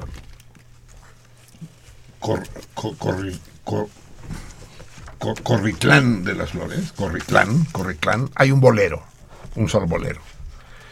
Y ese bolero lustra los zapatos de todos los que no se los lustran ellos mismos. Y solo lustra los zapatos de los que no se los lustran ellos mismos. La pregunta es, ¿quién le lustra los zapatos al bolero? En Corritlán hay un solo bolero que le lustra los zapatos a todos los que no se los lustran ellos mismos y únicamente a los que no se los lustran ellos mismos. ¿Quién le lustra los zapatos al bolero? Contéstenme. Y gánense ahora a ver si sí el grabado de, de, de Gabriel Macotela con el que me estoy encariñando fuertemente. Eh, la respuesta correcta al torito de hoy es curiosa. eh, la vamos a tener que discutir la semana que viene, pero se las digo y, sorteamos. La respuesta correcta es dama a B2. Lo difícil de este torito es que la dama se aleja de los chingadazos, se va para atrás. Dama a B2. La semana que viene discutiremos cómo sigue la jugada, pero hay algunas respuestas correctas. Sí, eh, sí, no podía fallar. La Lucía Villarreal contesta bien. Aquí tenemos No, alguna ninguna. correcta. Y tenemos a Néstor Pineda que contesta bien. Dama a B2. La continuación, claro, ambos la tienen bien. Vamos a ver, vamos a pedirle. Acércate. Eh, Rosa. Eh, toma uno de los dos papeles. Di el nombre. No, por atrás. Lucía Villarreal.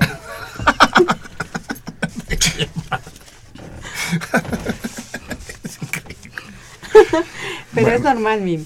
¿Cómo? Es normal. Es normal, es normal. Pues sí, sí, nada más. sí. Es cuestión de género. Es cuestión de- Vámonos. Va, nos vamos, nos vamos con una última canción, Pepe Guerrero. Tenemos mucha prisa. Eh, yo pensaba volver a poner a Joe Cocker porque esa canción es Pues sí, entrañable. sí, pues ponla. no, no Ponla. quiero, no quiero que toques, no te hagas pendejo. Sí, sí, Sí. que toque. Amigos, un abrazo emocionado a todos ustedes. Ahorita nos vamos a echar unos tamales y una tole cuando nos despidamos.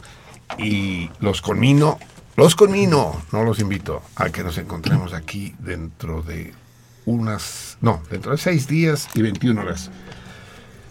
Este es el lugar de la cita. No sean felices, eso quién sabe cómo, pero sean chingones y que la vida lo sea con ustedes.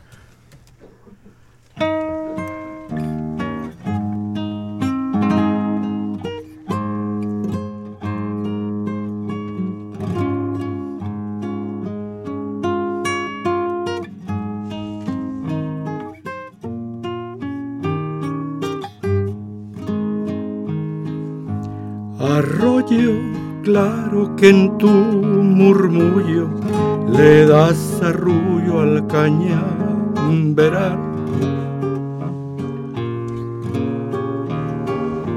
Hilito de agua que hace cosquillas a mi vereda y a mi jacal.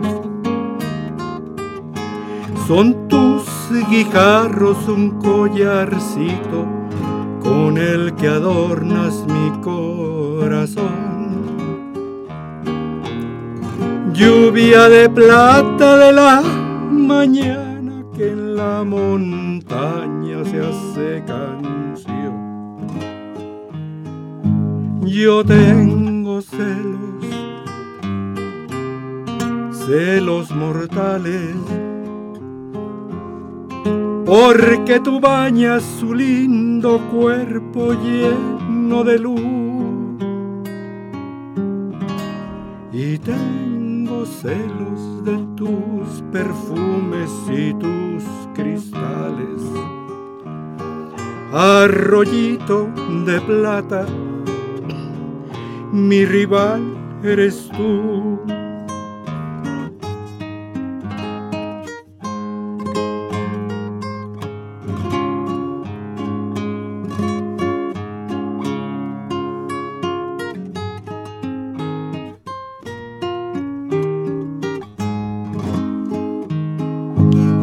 Tengo celos, celos mortales, porque tú bañas su lindo cuerpo lleno de luz. Y tengo celos de tus perfumes y tus cristales. Arroyito de plata, rival eres tú.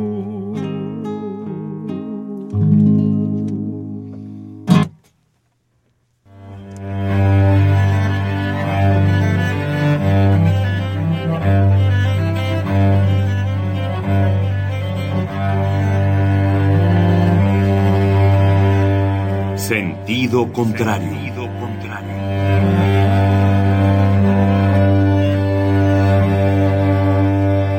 Museo Universitario del Chopo presenta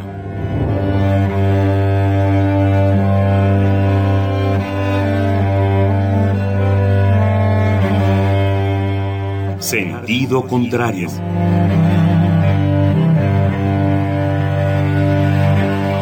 Una emisión de Marcelino Perelló. Producida para Radio UNAM, con la participación de Javier Platas.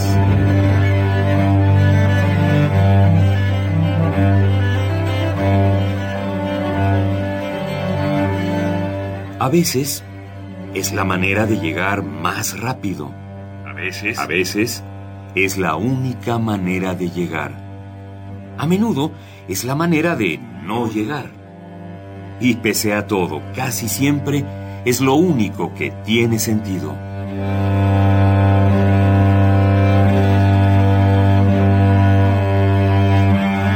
Sentido contrario. Sentido contrario.